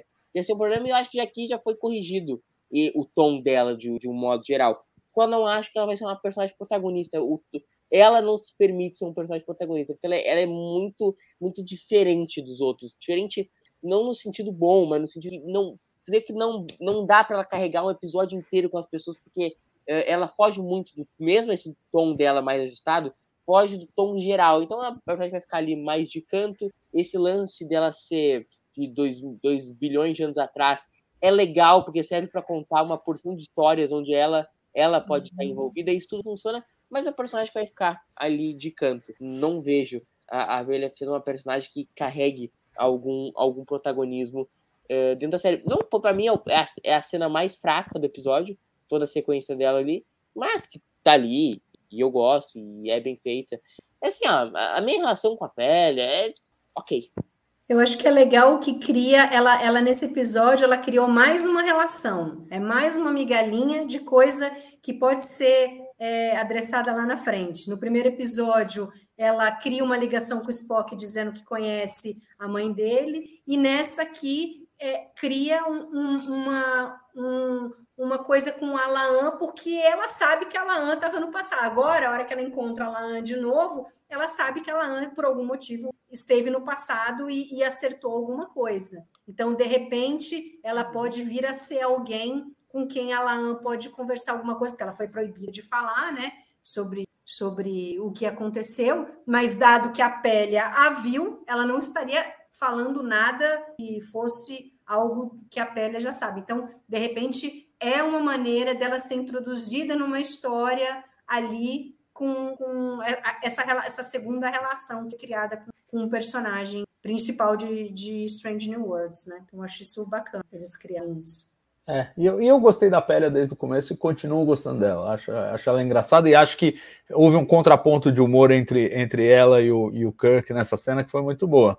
Que o, o Kirk uma hora vira você deixou essa senhora consertar a minha nave. A mulher não sabia nada de bosta nenhuma.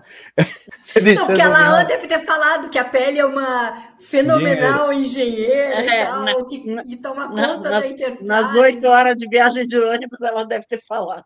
É, não, pois é, e aí eu acho que a Lúcia acerta também quando fala, é um paradoxo de predestinação, né? A Laan tinha que voltar no tempo para botar a pele no caminho da engenharia, que é 200 anos depois botar ela na Enterprise. Então, Já é... tem tempo para aprender, né?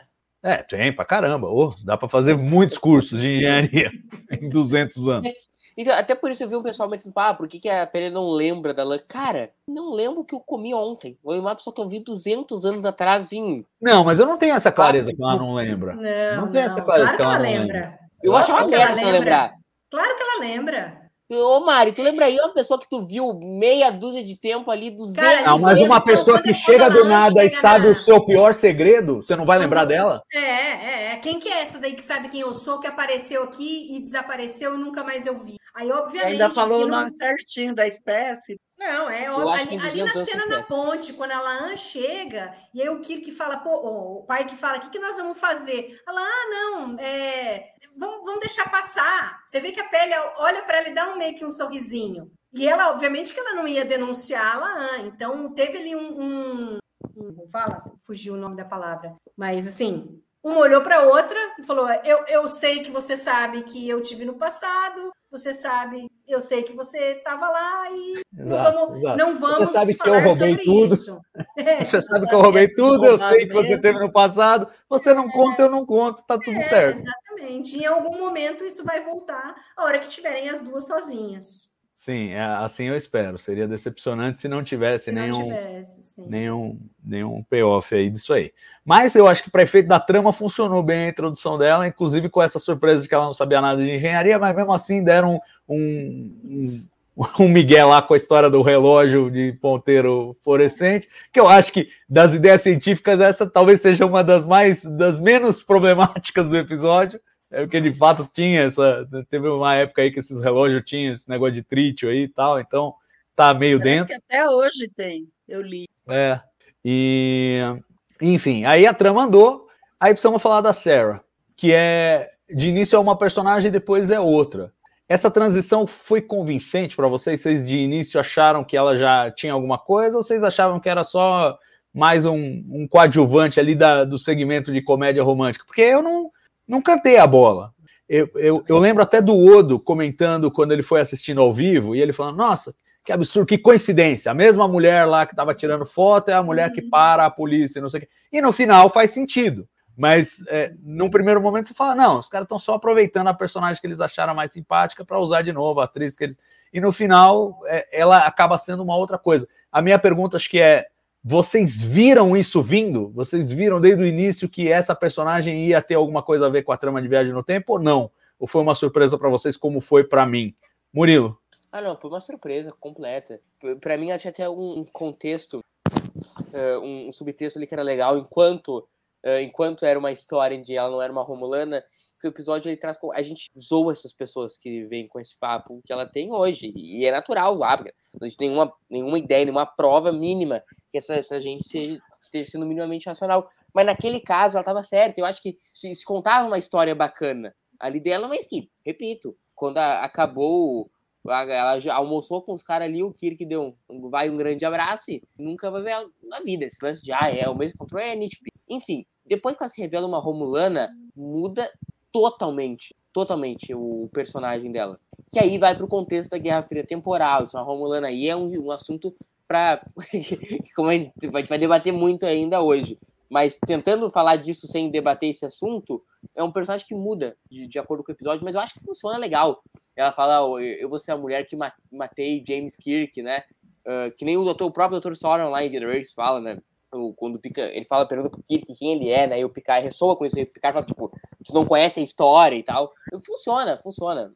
Mas, de novo, Guerra Fria temporal, Romulano, tem, tem uma outra camada aí dentro da personagem. Mas eu, eu, consigo ver essas duas. Eu gosto muito da história dela enquanto Sarah, de ser todo mundo achar que ela é louca, mas na verdade ela tá, como o Dino fala, né? Ela tá mais perto da verdade que qualquer um uh, ali em volta dela. Mas enfim, depois esse subtexto morre todo porque ela vira uma outra coisa. Pois é, e ela tá de início mais perto da verdade, mas é louca, e no final acho que é louca mesmo, porque se ela ficou 30 anos preso lá esperando só pra achar o menino Khan, é que realmente ela já estava batendo pino, né, Lúcia? O que, que você acha? Você faz essa leitura também?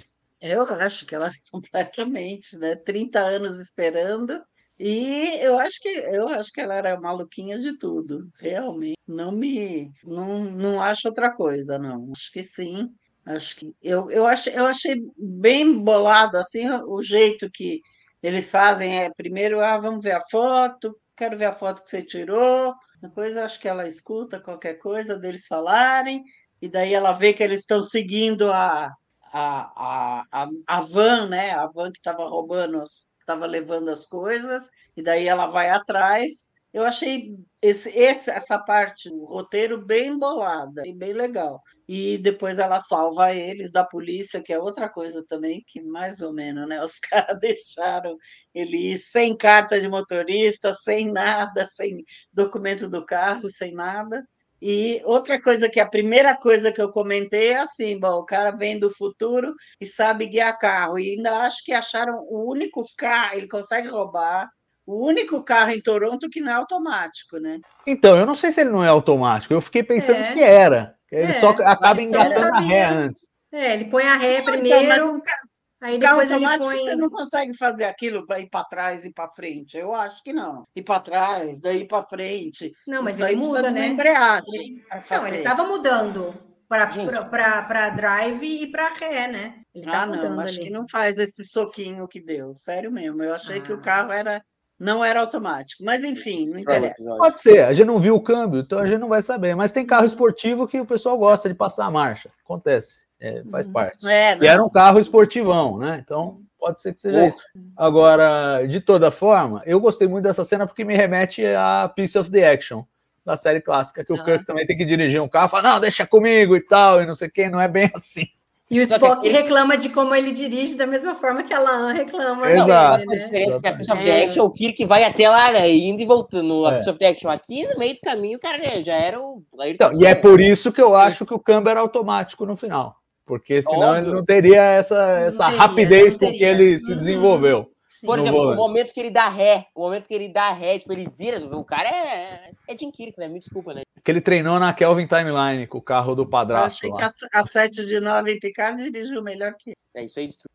Não deu, Mas da- da, da Sarah, é, eu achei muito interessante, assim, porque ela meio que, assim, qu- quando eles vão ali pedir para ver a foto, ela fala, hum, que esses caras estão interessados aqui? E aí ela Ann fala, não, não dá para aumentar aqui, ela, ah, você quer que eu dê um zoom? Do tipo, ela percebe que ela Ann ali não, não manja muito do negócio ali. E ela só quer ver o, a peça, né? Que, que é uma peça alienígena. Então, eu achei bacana ela ir lá atrás deles para tentar ver do que se trata. E aí ela faz esse papel meio, meio, meio, meio, né, que assim, a gente está muito acostumada a ver em Arquivo X, que eu achei fenomenal, assim, aí ela ainda fala de Tunguska, nossa, falei, nossa, gente, fenomenal isso, né? E aí faz isso daí, e assim, você imagina que ela tinha que, ela 30 anos ali, ela tinha que viver de alguma forma, ela tinha que criar um personagem para ela, né?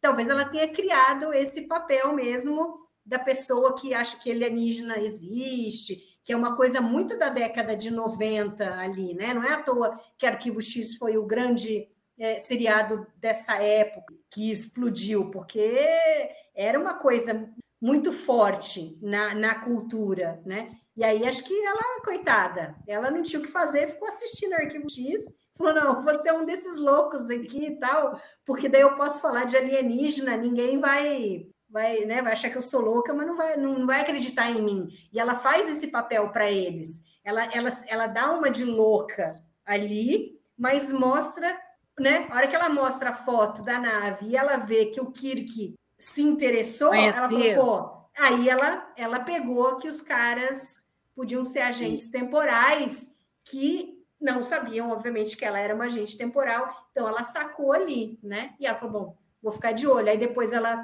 deve ter, ter percebido que, né? Porque ela fala que demorou para perceber que o Kirk Isso, e isso tal, eu não sei o quê. Então eu achei muito, muito bem montado. Mas eu não. Como ela criou essa personagem assim de louca, de, de muito arquivo X, eu, eu, eu, eu achei que fosse isso. Que ela tinha sido colocada no, no episódio para dar essa, essa, essas informações para eles. Ela me pareceu ser como, como uma informante ali mesmo, né? Para eles seguirem na história. Não imaginei que ela seria uma como foi Ô, Mari. legal a hora que deu essa. Sabe que no- na, primeira, descobre. na minha primeira assistida eu não percebi essa cena do que ela falou do Kirk, que foi uma coisa que me incomodou a primeira vez. Puta, cara, como ela não conhece James Kirk? E aí, depois ela fala, tipo, nossa, como idiota eu fui, eu convivi com um cara aqui e não vi que era o Kirk. E depois ela até se orgulha, eu fui que fui eu que matei Eu James que matei. Kirk. É.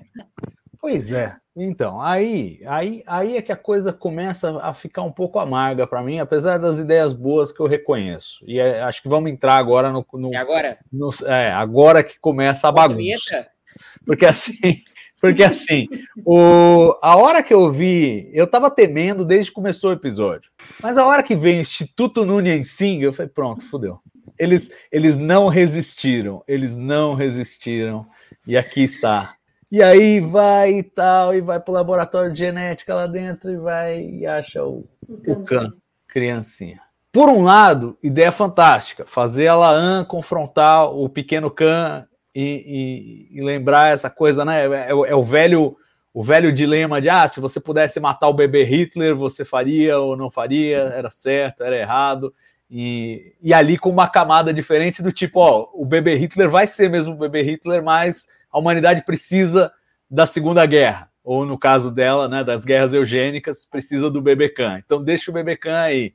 É, vocês acharam que a forma como esse dilema foi tratado no episódio foi interessante? Vamos começar daí, é, falando do episódio nos seus próprios termos, para depois entrar na, na controvérsia do cânone. Mas primeiro, primeiro, nesse aspecto, vocês acharam que foi interessante esse confronto? Foi uma coisa importante para a Laan é, se aliviar. É óbvio que essa é uma jornada para ela de se desprender do seu do peso que ela carrega do nome.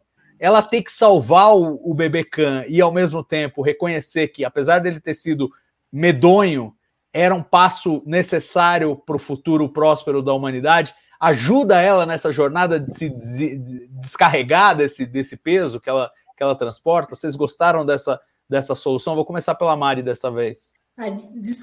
Se descarrega, acho que é sim e não. Ao mesmo tempo em que toda a construção do episódio faz com que ela se abra mais, fala, não, agora é, eu sei que, tipo, o Kirk não sabia quem eu era e me tratou como uma pessoa normal, e talvez ela perceba que as pessoas, na realidade, tratam ela como uma pessoa normal. Na cabeça dela, talvez ela sempre tenha isso de que ela é uma Nunien Singh, então ela acha, ela já faz uma, uma um pré-julgamento de que todo mundo vai julgá-la, né? E aí ela não se deixa abrir, né? Uh, para relacionamentos e, e, ter pessoas com quem ela possa conversar e ter uma amizade maior, né?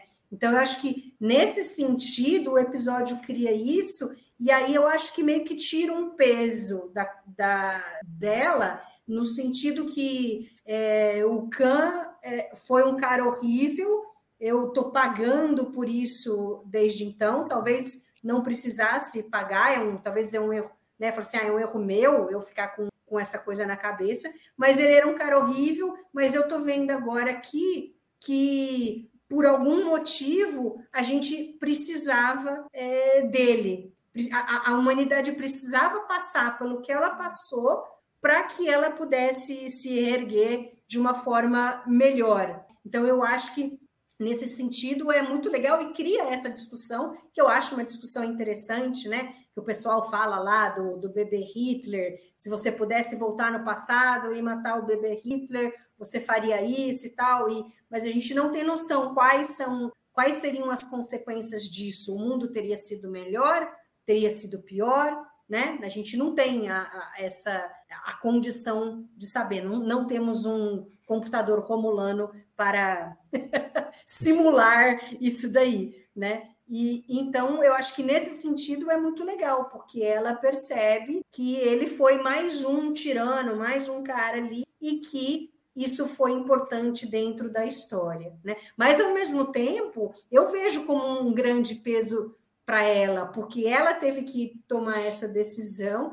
e ela não tem com quem compartilhar e, e, aparentemente não pode compartilhar com ninguém. Então, se no começo do episódio ela tinha essa, essa, ela estava se sentindo ali, né, eh, assim, abafada, sem ter para onde ir, estava lá lutando com Mibenga, tentando, né, gastar toda a energia dela, tal é, agora ela, ela chega no final do episódio que ela tem um peso nas costas dela, mas talvez ela tenha conseguido ferramentas para de repente criar laços com as pessoas que antes ela não se deixava. Então eu, eu acho que essa ambiguidade aqui desse final com essa relação é, com o Khan eu acho interessante. E não, e não me incomoda eles terem trazido o Khan. Eu acho que eles estão trabalhando com várias coisas que eram da série clássica e, e mostrando de uma forma um pouco diferente, é, tentando apresentar esse universo para o novo, que eu acho que vale a pena, que é legal. Tem algumas restrições com o fato de terem mudado a data de 92 para 2022, né? Mas mas eu, mas eu gostei dessa parte, assim, do, do que proporciona para a personagem da Lana. Eu acho que, que é muito legal. Boa. É, Lúcia, você sentiu nesse, nesse ângulo, e eu, e eu tive essa sensação, que é assim, é um, é um The City on the Edge of Forever às avessas. O City on the Edge of Forever ah, é. tinha a Edith Killer boazinha que precisava morrer. E agora você tem o Khan malvadão que precisa viver é, é, o, é, é, a versão espelhada aí do, do City Edge Eu acho que é a versão espelho do, do City. Eu ach, ach, achei que sim. Né? Tem que deixar o, o, o, o, o cara que vai fazer todo esse genocídio viver para que não aconteça o, a, a linha alternativa do Kik, né? que era uma linha péssima, né? quer dizer, guerra e, e na Terra e o pessoal só vivendo nos planetas, né, em Europa, na Lua e etc. E uh, eu acho que é exatamente a ideia do, do City of. Já esqueci o nome do negócio. City on the Edge of Forever. É, é, é. City on the, on the Edge of Forever, isso. Então, eu acho que é a, pró a própria. E tem uh, outras comparações também, né, com esse episódio. Né? A, é. Não, inclusive. No, né? É, exato, inclusive no aspecto do amor trágico, né? É, é o amor no trágico. Forever e aqui também. E aqui o Kirk morre. Murilo, você que é um fã do, do Paul Wesley e do Kirk, ele não morreu de forma pouco cerimoniosa? Tipo, ah, vai, vai tocar o alarme. Pá! Tá, tocou o alarme mesmo, morri. Não foi assim? Você achou que tudo bem? Achei que tudo bem. É. É para ser uma morte, porque ela é uma morte. Não, não dá tempo muito de, de lamuriar. É que se o Kirk tiver uma morte muito legal, também não é o Kirk, né? Lá em Generations, coitado, morreu com uma ponte em cima do cara. É, é então, matar o Kirk é sempre difícil em qualquer linha do tempo, mas nessa eles foram meio sem cerimônia. Tipo, ah, morreu, não, aí, era é o Bob não, Bobson. Aquela, mas teve uma morte de Bob Bobson, é, vai. Uh, mas, cara, mas ele era um Kirk de outra linha alternativa. Eu vou continuar chamando ele pelo nome dele, porque o cara tem nome a, morte do Kirk, do, do Paul Wesley, é uma morte que é pra ser uma morte repetida. Tu não espera que ela vai atirar no Kirk. Não, como, tá vendo? Nossa, vai ganhar o M a morte do Kirk. Na hora que ele começa a provocá-la, ele fala, morreu, morreu. Não, te juro que eu não aquele... tive, juro que eu não tive essa, essa, esse brilhantismo aí. Eu tomou um tiro. Eu não, não suspeitava que ele fosse morrer. Eu achei que quando ela fosse ativar o troço, ele sumia, ter uma cena final bonita e tal.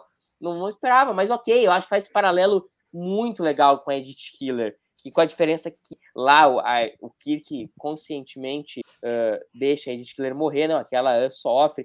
Uma coisa para dizer que eu não vou criticar nada desse episódio. Muito estranho ela chamar ela de James, nunca vi alguém chamou o Kirk de James. É Jim, não é James. Ah, mas ela é formal, né? Ela é, é formal. É, mais formal. É, é não, não, eu, eu, tentei lembrar alguém chamar ela de. Uh, lembro, não lembro, três temporadas, se alguém chamar ele de James, mas tudo bem.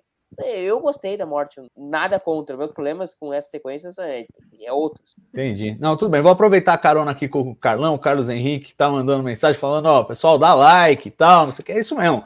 Deixa o seu joinha aí no vídeo, ajuda a gente a espalhar essa live. E olha, se inscreve no canal, faltam menos de 100 para a gente chegar a 10 mil. A gente quer chegar a isso antes do final dessa temporada de Strange New Worlds. Então, se inscreve no canal se você não está inscrito. Se está inscrito, chama os amiguinhos para se inscrever no canal para a gente chegar aos 10 mil aí quebra essa para nós, vai, por favor, e já ativa as notificações do canal.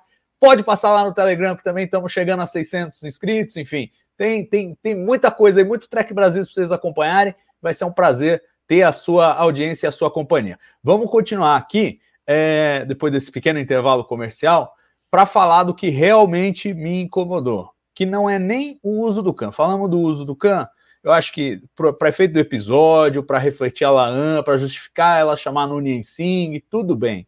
Tudo isso eu estou perdoando. O que me incomoda, primeiro, o retcon da data. Então, o que era 92. E assim, não dá nem para dizer que o que era 92 passou a 2022, porque assim, a 2022 ela resolveu matar o cara, mas as guerras eugênicas né? estão ainda, é, estão ainda mais para frente. Ainda é criança. Né? É, ele tem 10 é. anos ali, você imagina que vai ser em, sei lá, em 2032, 33. Pode ser 32 já, dependendo é, do quão é, novo. Com 20 anos, você imagina o Khan tentando dominar tudo. O cara já pode teria. Ser, pode ser. Uh, o que eu acho, enfim, estava cortando, você cortou lindamente. Não, não, mas é, é, Então, assim, uma coisa me incomoda que é essa mudança de data, eu acho que vale é, é rememorar para quem está nos assistindo. Há dois, dois momentos em que essas datas são mencionadas com muita clareza. Um é no Space Seed, da primeira temporada da série clássica, em que o Khan aparece, né? Eles acham o Khan a deriva no espaço, numa nave, na Botany Bay e tal, e aí investigam, papapá. Buscam lá nos arquivos históricos da Enterprise, e apesar do Spock ter falado que as, as informações do período são muito fragmentadas, muito é, pouco confiáveis e tal, blá blá blá, eles dão lá a ficha, diz que o cara dominou X% da Terra entre 92 e 96, e 1992 e 1996, e, e depois foi derrotado, né? Essa era uma coisa que já estava. E, e, e, aí a segunda referência, a Ira de Khan, porque se no Space Seed a gente pode botar a conta na, na, fragmentação aí dos dados e tal, e não sei o quê, em A Ira de Khan, no filme, não dá para fazer isso, porque é o próprio Khan que fala: ó, oh, a Enterprise encontrou a Botany Bay, a deriva, desde o ano de 96 no espaço. E, e aí essa não tem, porque o Khan sabe que, que ano que ele governou, né? Então, assim, uhum. me incomodou um pouco essa mudança. Acho que a gente pode discutir primeiro é, essa camada da, da escolha, que é assim, fazer esse retcon para alinhar o futuro é, de Star Trek com o nosso presente, né? E não deixar datas retroativas a nós de eventos muito importantes é, caducarem, de forma a dizer, ah, não, a linha do tempo do Star Trek é diferente da linha do tempo em que nós vivemos. A ideia do Gene Roddenberry sempre foi essa, que Star Trek é o futuro da humanidade, não é o futuro de uma linha do tempo alternativa nossa. E aí eles fizeram esse retcon. Essa é a primeira camada. Perguntar para vocês o que vocês acham disso. E a segunda camada, que eu acho que é a que me perturba mais, é que o retcon é feito por meio de Guerra Fria temporal, alteração na linha do tempo. Aí eu acho que é, é um vespeiro maior e até vou dizer por quê, mas primeiro eu vou ouvir vocês. Então, duas, duas camadas de pergunta. Primeiro, tudo bem esse retcon para alinhar a história de Star Trek com a história nossa? E em segundo, tudo bem usar essa trama aí, uma rocambolesca de viagens no tempo para justificar essa mudança? Vou começar pelo, pela Lúcia, vai, Lúcia. É, eu acho, eu acho meio estranho eles quererem mudar e falar, bom, em 92, 92 ou sei lá, não aconteceu é, essa coisa do CAN, só que em 2022 também não aconteceu uma explosão de uma ponte, que nem existe, essa ponte não é verdadeira, não existe essa ponte. E, e explodiram a ponte, então fica um pouco meio sem sentido essa coisa. Vão consertar lá, mas aqui é aqui vai acontecer coisas que não aconteceram. É o ano passado, 22, 2022. Então, Achei a explicação, eu não entendo nada disso, mas achei a explicação relativamente razoável, que as, as guerras temporais alteram, o, alteraram alguns, alguns episódios e passaram para frente, 30 anos, não foi nem 30, né? 40, 50 anos para frente, mas eu acho que não faz muito sentido falar, ah, bom, já, porque não aconteceu, vamos consertar isso. E daí chega em 2022, também não aconteceu a explosão da ponte em Toronto. Então, e uh, esse negócio do, do Khan uh, ser criado em Toronto também é meio. Mari, e você? Como é que você vê essas, essas mexidas aí? É, a, a, minha fala inteira vai ter, vai estar tá cheia de contradições, porque se por um lado eu gostei, por outro eu tenho medo de alguma da, das consequências, né? Então, assim, a explicação para a data ter mudado, eu achei legal. Essa coisa da interferência uh, dessa guerra temporal, do, quão, do quanto ela pode ter mexido na história, e ninguém ia saber que a história mexeu, só, só os agentes, né? Então, eu achei interessante essa, essa explicação. Eu não gostei da motivação. Né? O Akiva fala, como você colocou, de que eu, inicialmente eu achei que fosse porque eles não queriam gastar, então acharam mais fácil, ah, não, vamos transportar isso para os de hoje, porque daí a gente não precisa fazer uma Toronto ou uma Nova York, ou a Terra, o que quer que seja que cidade que eles fossem colocar na década de 90, né? Então eu estava achando meio que era isso daí, estava achando meio absurdo, né? Porque, tipo, lá no início o uniforme do pessoal da Enterprise do Kirk é igualzinho da LAN, só muda a insígnia. Qual a chance, qual a porcentagem ali de você ter né, as duas linhas temporais totalmente diferentes, você ter uma Enterprise igualzinha, com os mesmos corredores, a mesma ponte, o mesmo uniforme, sendo que um está na federação, outro não está, né? Um a Terra está destruída, outro não está. Então, do tipo, não precisava também fazer uma uma década de 90 perfeita. Mas, na realidade, o motivo é o que você falou, que ele até me surpreendeu deles quererem aproximar o, o nosso tempo com a linha do tempo de Jornada nas Estrelas, para parecer que, que nós estamos nos aproximando para um futuro como, como em Jornada nas Estrelas, né? Mas eu não, não gosto dessa explicação. Eu acho que eles fazerem isso é um é, é, um, é complicado. E ele até fala que, é, assim, não vai poder mudar sempre, porque chega uma hora que tem um limite do que pode se mudar. E aí eu me preocupo. Eu vou falar assim, ó, o primeiro contato foi em 2063, quando era em 92, 96, lá, guerras eugênicas, a gente tinha 67 anos entre as guerras eugênicas e o primeiro contato. Agora, se a gente assumir que o Kant tinha 20 quando ele dominou o, o, coisa que se deu as guerras eugênicas, a gente tem 30 anos entre. Então, eu acho que assim é muito. Eu vejo que é um pouco tempo para você ter uma destruição, e aí juntou com a com a Terceira Guerra Mundial ali, e aí você, você destruiu o planeta, e para você se reconstruir leva tempo, né?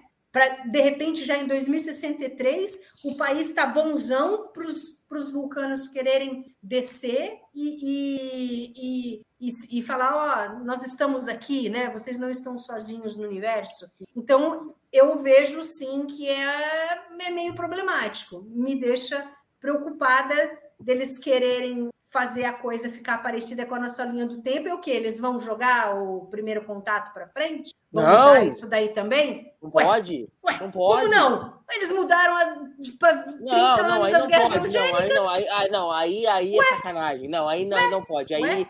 aí é, é brincar. Aí não, Entendeu? Porque, porque lá atrás eles, eles fizeram isso em 66. O primeiro contato era dali 100 anos.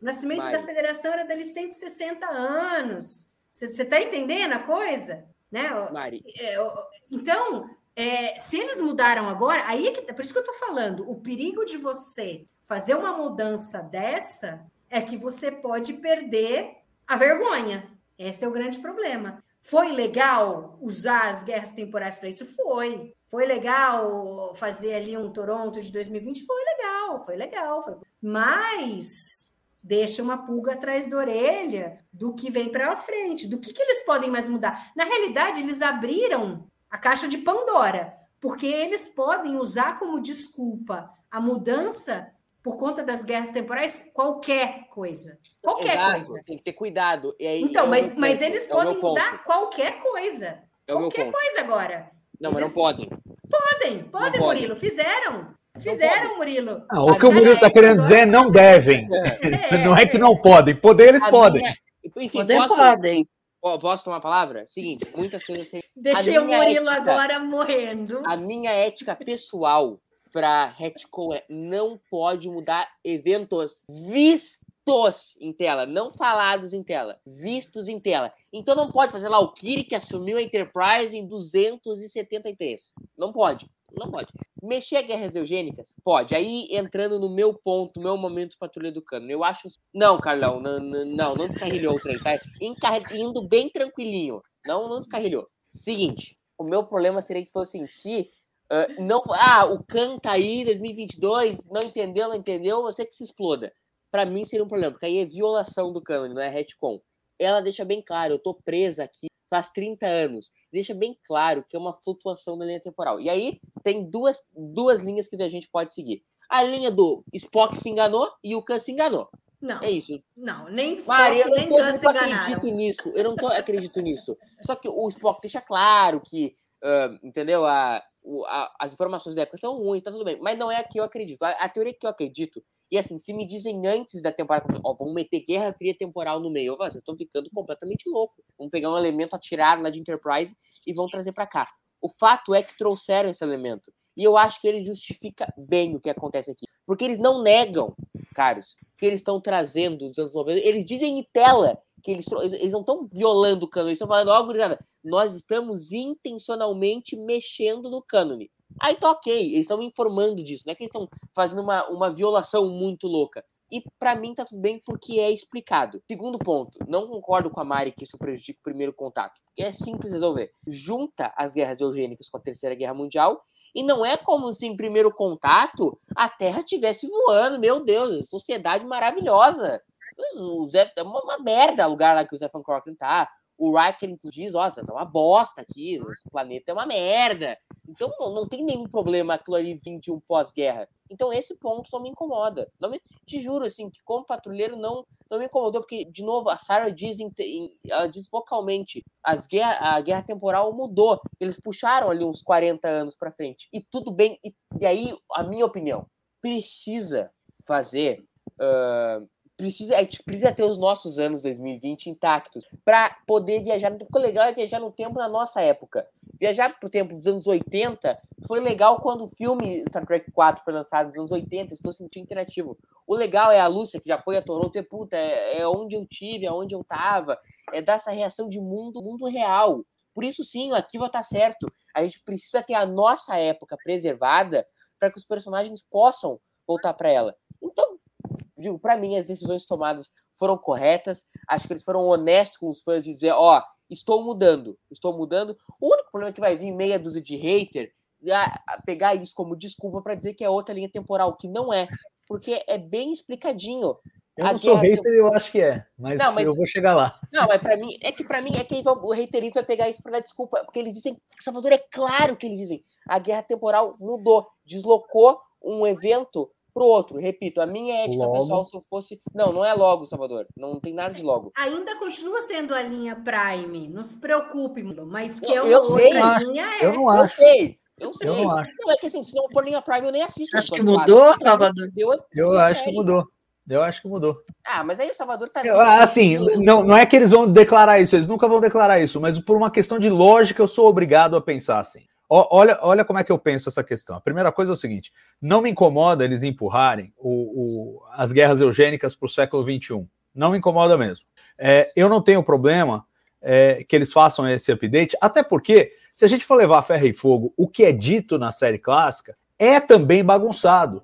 Quando eles falam das guerras eugênicas, o Spock fala, é também conhecida como a Terceira Guerra Mundial né, como a sua terceira guerra mundial, que ele se afasta né, do, do, da herança humana lá na série clássica. Então ele fala, é a sua terceira guerra mundial. Então, é, já tinha uma certa confusão que permite você, de repente, fazer esse joguinho, entendeu? E eu acho que eles estavam caminhando numa direção muito bacana, que era assim, vamos explicar a data errada da série clássica como um problema de informação mesmo. Então, por exemplo, a gente viu na segunda temporada de Picard o nosso queridíssimo Adam Sung, que é um dos cientistas que certamente patrocina o Instituto Nunien Singh, tenho certeza, é, porque ele tinha uma pastinha lá que a gente viu e ficou já apavorado, escrito Projeto CAN e as datas do, dos orçamentos 92, 96. Então, tipo, é daí que saiu a data do CAN, é algum projeto que não é necessariamente as guerras eugênicas, mas aí os, as informações tal se bagunçaram, pá, e isso foi parar no, no, no, nos registros lá, e os caras acharam que o CAN governou de 92 a 96. É, esse tipo de coisa eu acho que seria um caminho interessante e inteligente para fazer esse retcon. É tentar pegar as datas que foram ditas antes e encaixar num contexto diferente em que elas façam algum sentido. Então, por exemplo, você pode botar as guerras eugênicas no século XXI, mas para justificar que o Khan, na ira de Khan, fala da, da Botany Bay é, no espaço desde 96, lança a Botany Bay em 96. Ela fica em órbita da Terra, depois o Khan usa para fugir a nave. Ele usa a nave para fugir, e aí tudo bem, ela fica sendo lançada desde 96, você casa com a Ira de Khan. Decidiram não fazer isso. Até aí, você pegar uma frase, duas frases e riscar, falar, não, não foi assim, é, ele falou errado, ele se enganou, como o Murilo falou, tudo bem, eu ainda acho que é um retcon aceitável, porque é um retcon do tipo, ó, os personagens erram, eles se enganam, eles falam besteira, como a gente fala aqui também. Às vezes a gente dá uma informação errada, depois se corrige, depois é normal. Então, poderia até é, usar. É meio esfarrapado, mas poderia. O problema é que eles usaram o diacho da Guerra Fria Temporal, ou da Guerra Temporal, eles nem falam de Guerra Fria, né? Eles falam de guerras temporais. E, o, fria. Não, é exato, porque era fria no começo de Enterprise, depois ela esquentou, né? na quarta temporada, no começo da quarta temporada. Mas o, o, o que eu acho assim, já era uma discussão em Enterprise. Pô, se já tem gente mudando a linha do tempo no primeiro episódio de Enterprise, Enterprise se passa numa linha do tempo alternativa. Era uma discussão já de lá, para gente não, não. ficar. Acha... Calma, para a gente não ficar achando que é uma discussão nova. É... ou que é uma coisa da era Kurtzman, é a vontade de botar fora da linha do, do tempo Prime a era Kurtzman. Não, já era uma coisa que se discutia em Enterprise. Só que Enterprise tinha uma vantagem. Enterprise não mostrou nenhum evento que informações de outras séries tenham contradito. Então você pode presumir que sim, aquela linha do tempo de Enterprise é a linha é a linha Prime já com os eventos de alteração da, das guerras temporais. E tudo bem, porque já é a linha Prime. Nesse caso aqui nós temos um problema, porque eles botaram na fala da Sarah que olha, era para ser 92 mesmo, mas a gente não consegue. A gente vai, tira, o negócio volta e tal, e o tempo é malandro, parece que ele quer se consertar e a coisa acaba voltando e tal. Então ele implica que em algum momento foi 92, e isso foi referenciado, estava lá na base de dados do, da Enterprise, o Spock viu e tal, não sei o quê, e agora já não é mais 92, porque houve uma alteração na linha do tempo. Portanto, essa linha do tempo não é a mesma da série clássica, é outra. Não, Eu não, eu não consigo chegar a outra conclusão. Não, é que assim, ó, tu tá, tu tá tentando levar muito ao pé da lógica. Tu tem que entender. mas de que outra maneira você pode trabalhar uma questão tão nerd quanto essa? É entretenimento. Então aí pode cagar pra lógica. E existe uma lógica que é a lógica de Star Trek, que nem é a lógica de Exterminador do Futuro. Neste cânone aqui, tu pode alterar a linha do tempo que não vira outra linha do tempo. Ah, mas naquela Kelvin era outra coisa. Aceita, não foi dito que é até o dia que me disserem, e não vão dizer porque é Prime, todo mundo sabe disso, até o dia que me disserem que não é Prime, é Prime. Tu tá, enlouquecendo. Não, eles vão continuar dizendo, vão continuar Porque é- dizendo. Mas eu acho que eles introduziram, eles introduziram um ótimo argumento para quem que prefere achar que não. E que tudo bem também. Se você aproveita mais Star Trek pensando que essa é outra linha do tempo, tudo bem. Não, Se você isso é aproveita mais Star Trek pensando que cada série é uma linha do tempo, tudo bem. Se você aproveita Star Trek pensando que cada episódio de viagem no tempo gera uma outra linha do tempo, tudo bem também. Então, É, então, eu acho que aí é 4 o que cada um-. Então, é uma pergunta que eu te faço, Salvador. Star Trek 4 tirou outra linha do tempo? Não. Qual a diferença? Eles, eles salvaram as A baleias. diferença é que você Então, não vê, você não vê antes do filme nada que contradiga o que você viu das mudanças no passado no filme. Não, mas as baleias de Bate não existiam e do nada ela passaram a existir. Então, é o seguinte. Não, passaram não, elas foram trazidas do passado. Foi uma alteração na linha do tempo. Tu vai, criar uma timeline a cada viagem no tempo, explode essa, tudo. Não, mas não é, mas não é, é aí que tá, eu não acho. Eu acho que todas as viagens no tempo, inclusive toda a guerra, eh, guerra temporal de Enterprise, não criou uma nova linha do tempo. Porque não há, não há nada nos episódios que se passam depois de Enterprise que contradiga aquilo. Então você pode presumir, não, tudo bem, na linha do tempo Prime sempre teve aquela intervenção temporal lá que acelerou o lançamento da Enterprise NX-01, tudo aquilo sempre aconteceu daquele jeito, com as intervenções temporais. Aqui não, aqui você tem que ser é obrigado a assistir a, a série clássica dizendo que as guerras eugênicas aconteceram em 92, e aí você é obrigado a assistir a esse episódio dizendo, olha, houve alterações na linha do tempo e agora não é mais 92, Salva. é outro. Eu Então, eh, você imagina o seguinte, ó, pensa o seguinte, aconteceu tudo isso aí que a gente viu nesse episódio. Aí a linha do tempo continua. A linha do tempo continua, vai chegar lá na série clássica. Chegou lá, 2267. A Enterprise encontra a Botany Bay. O que, que o Spock vai dizer? O que, que ele vai encontrar na base de dados do, do computador da Enterprise sobre isso? Ele vai encontrar 92 a 96?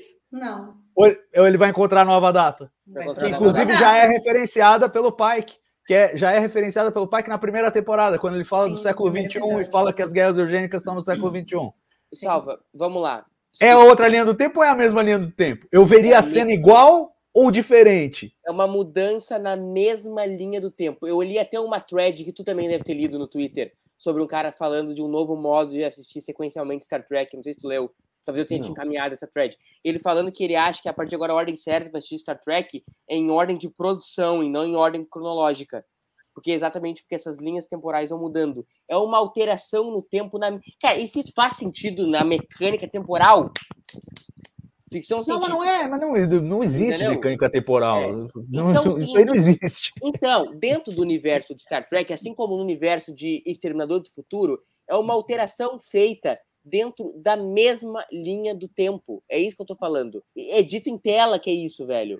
Eu, eu sinto o seguinte: a cada coisa que eles fazem desse tipo, mais eles legitimam uma escolha futura de refazer a série clássica. É, Já, já mudou mesmo. Então já, vai, já faz aí com o Paul Wesley, faz aí com, com o Ethan Peck e tal. E Eu pronto. acho que tem que sair essa série, mas respeitando que TOS continua canônica. Não, se os caras canonizar TOS, eu toco fogo. Não, mas aí que tá. Eles vão falar: não, agora você vai ver a versão, a versão alterada desses eventos Não, aí. mas aí de fato é outro timeline. Se eles fizerem isso, é outro timeline. Não tem pra onde correr. Mas não vão fazer isso, não são loucos. Eu não sei, o, o que, eu, o que eu temo, e, e- e a Mari falou, é assim: perde-se a vergonha.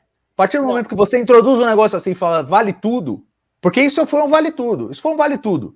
Tipo, Não, claro eles pegaram, olha, veja a, a incongruência que é isso. Você pega o, o, o vilão mais icônico de Star Trek, mais conhecido. É, pode até não ser o, o mais o, o melhor, na, na, opinião de muitos, porque o, o Ducati rivaliza, mas sem dúvida que o Khan do filme A Ira de Khan, depois no Star Trek Into Darkness, é um personagem com mais visibilidade do que o, o vilão de Deep Space Nine. Tem mais. É o, é o personagem mais visível.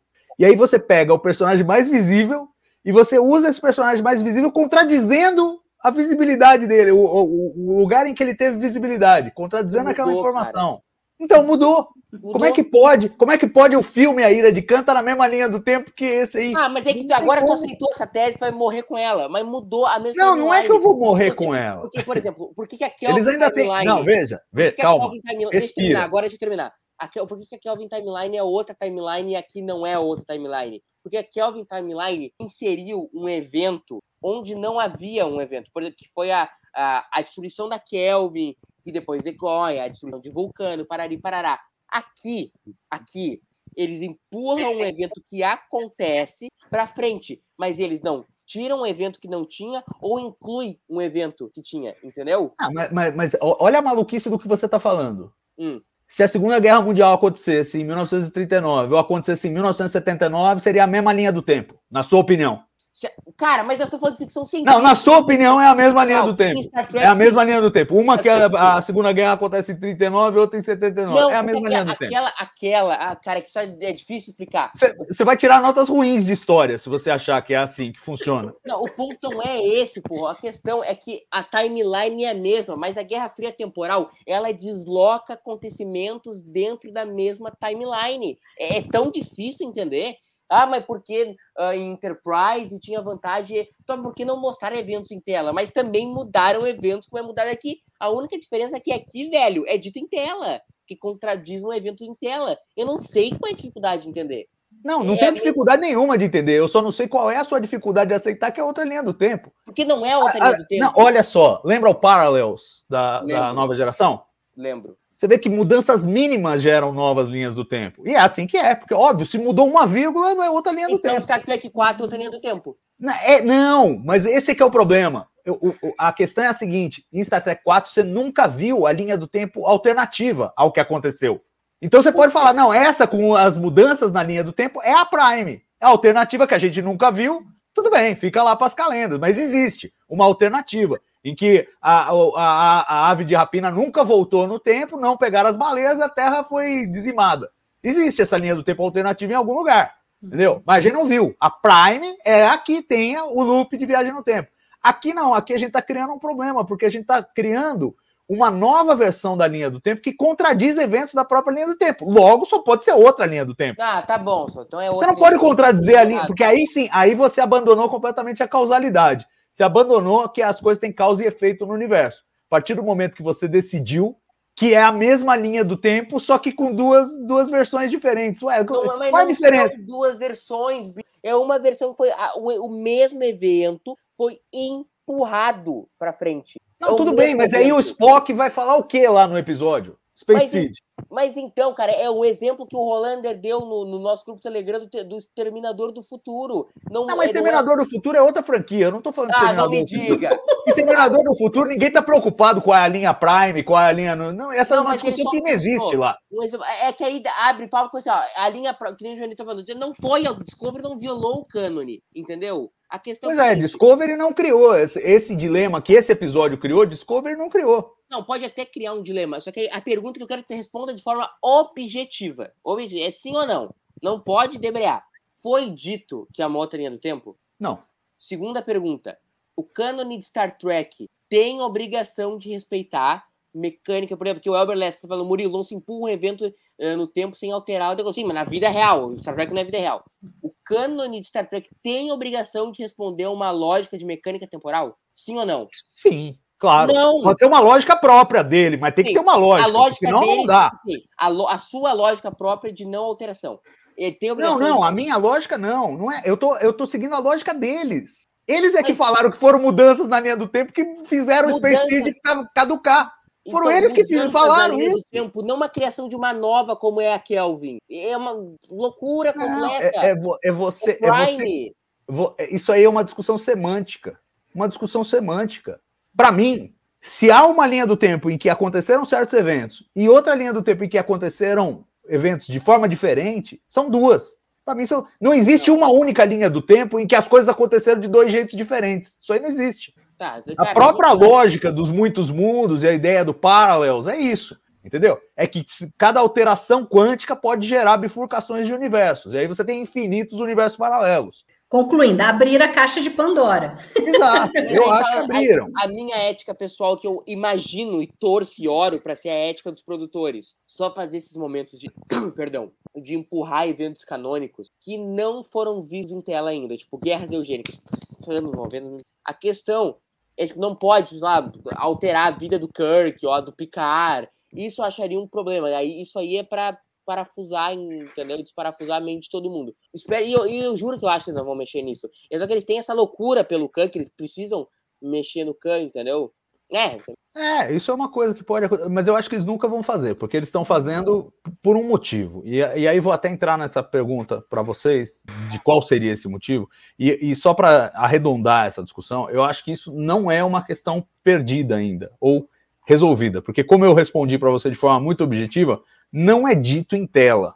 A, a mulher dá uma conversa lá, ó, isso era para ter acontecido há 30 anos, mas a gente não sabe se era para ter acontecido há 30 anos, porque ela também tinha informação errada, ela também achava que tinha que ser em 92 e acabou que não Então, era. Isso Então, Então isso problema. ainda pode salvar as aparências. Só que, do jeito que eles escreveram, tá com um jeito de que eles não querem. Não querem.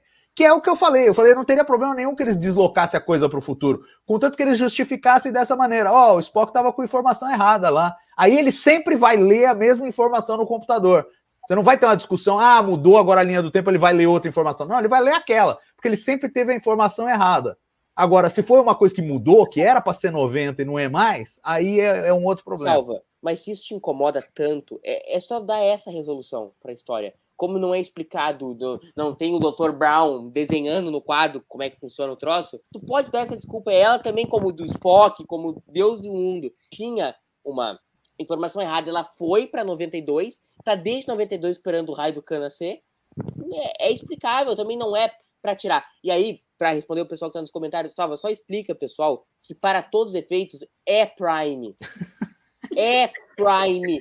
Eu, É eu, eu, eu, eu me não sinto. Eu, pode atirar o, o canon pela janela, Kiva Goldsman. É Eu- Prime. eu, eu não me sinto mais à vontade para falar isso de forma peremptória.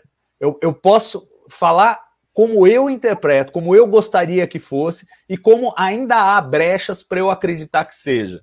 Agora, eu não posso cravar que é, porque não, não ficou claro para mim. Tu consegue Entendeu? pegar o diálogo da Sarah aí? Pra, pra gente E eu ver? acho.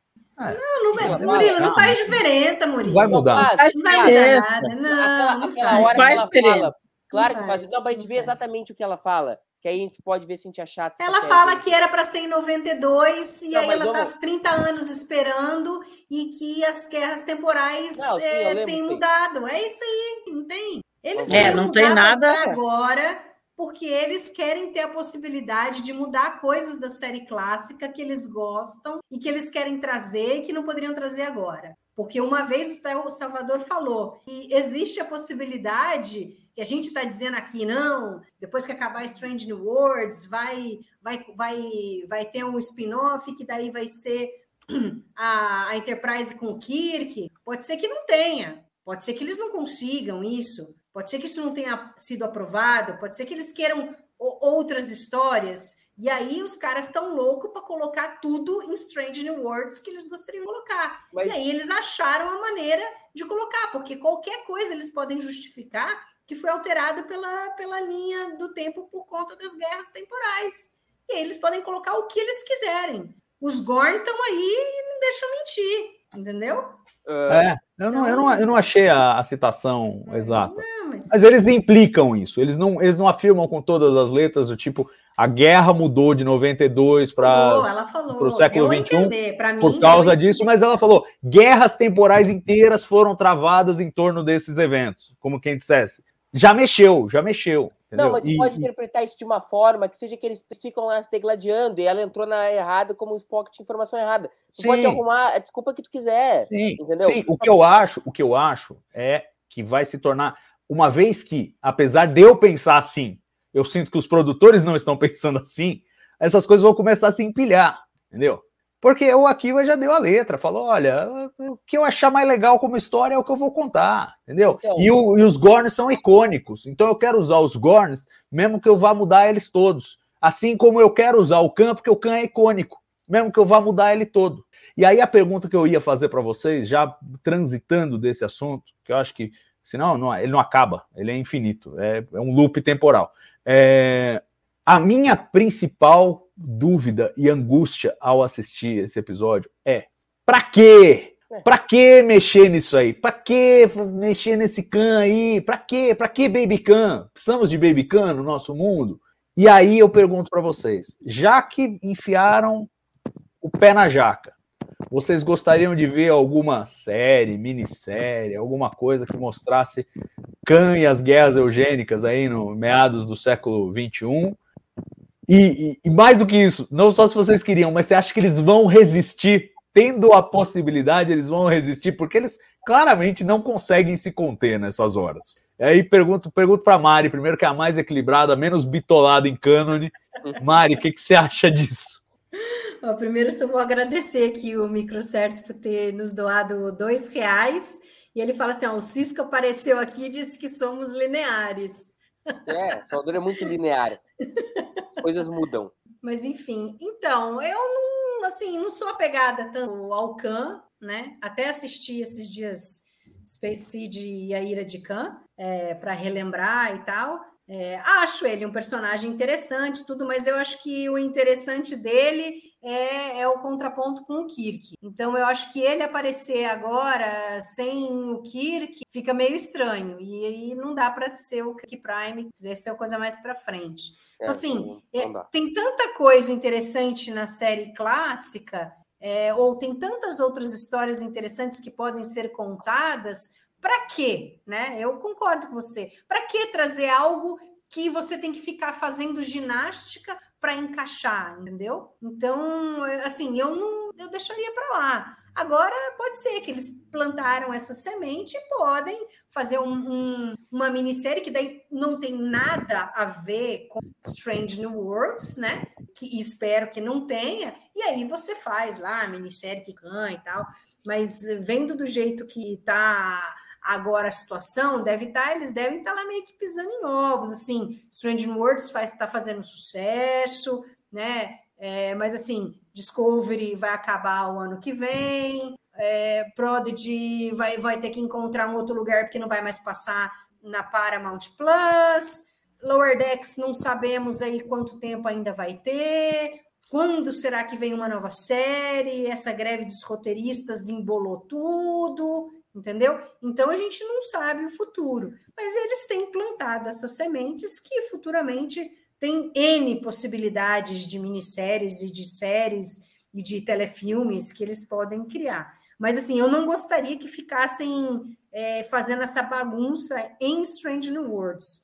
Eu acho que poderiam utilizar coisas que não ferem o cânone, que não precisa fazer ginástica para o negócio dar certo. Acho que tem muita coisa, muita história boa para contar, né? Não precisa ficar mexendo nisso, sei lá. Acho que é, é criar problema para a cabeça, eu acho. Não, e, não, e não custa lembrar que assim é uma há um, há um projeto zumbi do Khan há muito tempo, né? Desde a época que eles estavam desenvolvendo o Picard, eles estavam desenvolvendo uma minissérie do Khan que foi escrita de fato pelo Nicholas Meyer.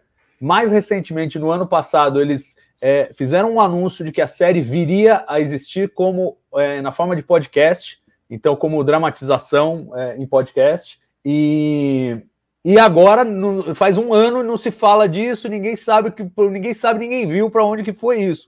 E aí eu pergunto para o Murilo, Murilo, você queria ver essa, esse podcast do câncer? Você é, acredita no potencial de, de produtos com o Khan? E, e pergunto para você, se o Khan nesse, nesse podcast escrito pelo Nicolas Meyer referenciar as guerras eugênicas, ele vai falar 92 ou 2032?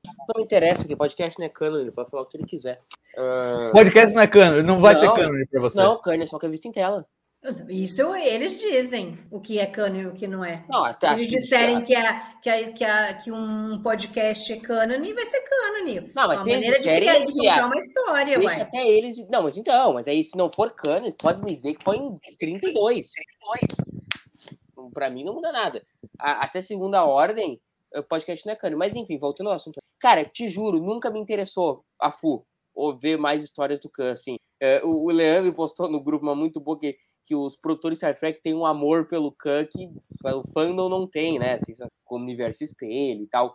E eu concordo. Eu, pra mim, ver essa série do Khan, Ascensão às Guerras Eugênicas, não, não me dá assim, nossa, eu preciso ver isso. Tem uma porção de coisas mais legais que eu acho que a gente podia ver, sabe? E, e- eu acho que é um pouco isso. é, Acho que eles podem ser um pouco mais íntimos. Contar essa história do Baby Khan, eu acho legal, dentro do contexto dela. Agora, cara, não é como se o Kirk, como se o Pike, como se o Spock, como não, não fossem personagens sufici- suficientemente bons pra gente ver novas aventuras deles. A gente não precisa ficar dando volta nas mesmas aventuras de sempre. Além do fato que não, para não precisar fazer eu aqui ficar fazendo ginástica mental pra tapar os furos canônicos dos caras.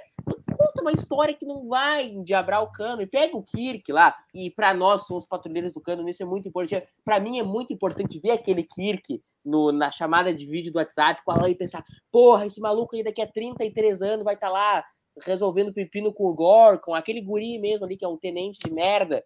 E lá vai ser um cara muito importante. Aqui há 25 anos ele vai enfrentar o Khan, daqui a 25 anos ele vai estar atrás do Spock. Essa mentalidade que é o mesmo universo, para nós dá todo, é, é todo o charme de acompanhar uma franquia. Então, não precisa, não precisa ficar em muita história para contar, velho. Muita história. Então precisa pegar os caras que não dá para contar. Tem vilões de Star Trek que dá para contar histórias. O Khan não dá dentro do contexto, sabe? não dá para fazer um episódio com o Kirk e o Khan. Mas assim, o, o quanto puder evitar é melhor para não machucar o cérebro dos amigos aqui fazendo ginástica mental. D- dando para evitar a gente feliz. Mas os caras gostam. O Akiva Goldsman tem umas loucuras, assim. O do Khan, entendeu? Ele- os Gorn, ele tem uma loucura pro Gorn, entendeu? Mas os Gorn já resolvi o problema. Tá, tá passável. né?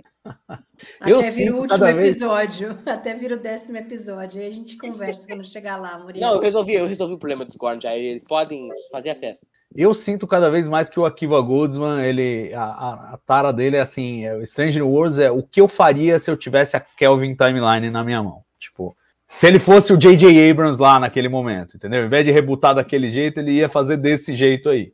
Eu sinto que essa é a, é a pegada dele. E aí fica ao gosto do freguês entender se é outra linha do tempo, se não é, como Não é. é. que é, se Gorn, se não Gorn, se Khan, se não Khan. Quero saber da Lúcia se ela tem interesse pelos projetos do Khan, é, começando pelo, por esse podcast aí já anunciado, mas é, no limbo do Nicholas Meyer, que se chamaria 7 Alpha 5, 7 Alpha 5, ia falar do exílio dele entre o Space Seed e a Ira de Khan. De qual linha do tempo? Não me pergunte. Lúcia, você gostaria de ver isso? Gostaria de ver outros projetos do ou não? Se for um projeto visual, um filme ou uma minissérie ou alguma coisa, sim. Podcast, não. Eu vou ser muito sincera, eu não gosto de podcast. Eu não tenho costume de ouvir podcast. Eu sou uma pessoa muito visual. Então, não consigo assi- ouvir podcast, nem os de Star, nem os do TB. Olha que vexame total.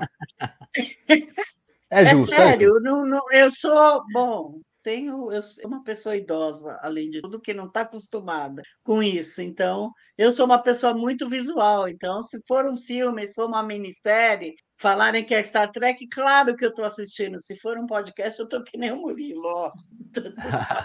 Não vou escutar, ponto. Então tá bom. Então tá bom. Eu tenho uma curiosidade enorme para ver o que o Nicolas Meyer escreveu. Eu não sei se vai sair o que ele escreveu no final, se vai sair alguma. O que, que foi? Tudo que ele escreveu em Star Trek é bom, então isso é um bom É, então, exato. Tenho, tenho muita curiosidade. E, e agora, que eu acho que eles fizeram. E, e só para terminar isso aí, é, tudo é cânone, tá? Isso não tem discussão. A Kelvin Timeline é cânone. Todas as linhas do tempo alternativo que a gente viu, essa linha do tempo alternativo que a gente viu nesse episódio da, da Terra Unida lá, da Enterprise, como nave da Terra Unida, e os Romulanos quebrando o palco todo mundo e tal, e a Terra estragada no século XXI, é cânone. Tudo isso é cânone. Tudo que está em tela é cânone. A discussão é só qual linha do tempo acontece cada coisa e quantas linhas do tempo nós temos. Uma discussão que, infelizmente, eles deram uma, Tá. uma abertura de leque que não precisavam ter dado nesse, nesse então. episódio. Prometo que vou encerrar. É dito pelos produtores que é qual linha do tempo que se passa Strange. Resposta objetiva, não pode mais de uma palavra. Quando? Algum momento eles disseram. Não, em que momento eles disseram isso? Essa informação é importante. Pergunta, Porque até a momento- temporada passada eu tava tudo bem.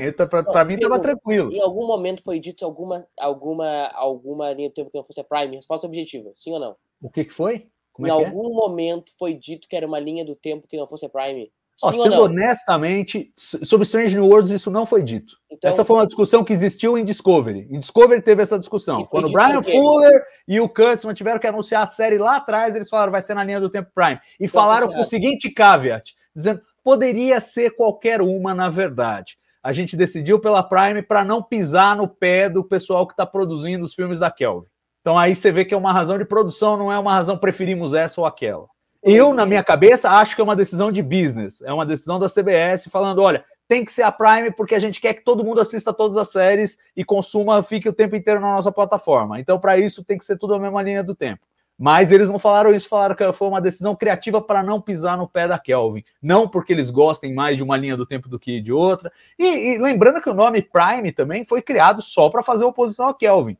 Tipo, o Michael Kuda, né, escrevendo na enciclopédia, precisava dar um nome pro negócio. Foi ele que deu. O, o próprio nome Prime não era canônico até Discovery.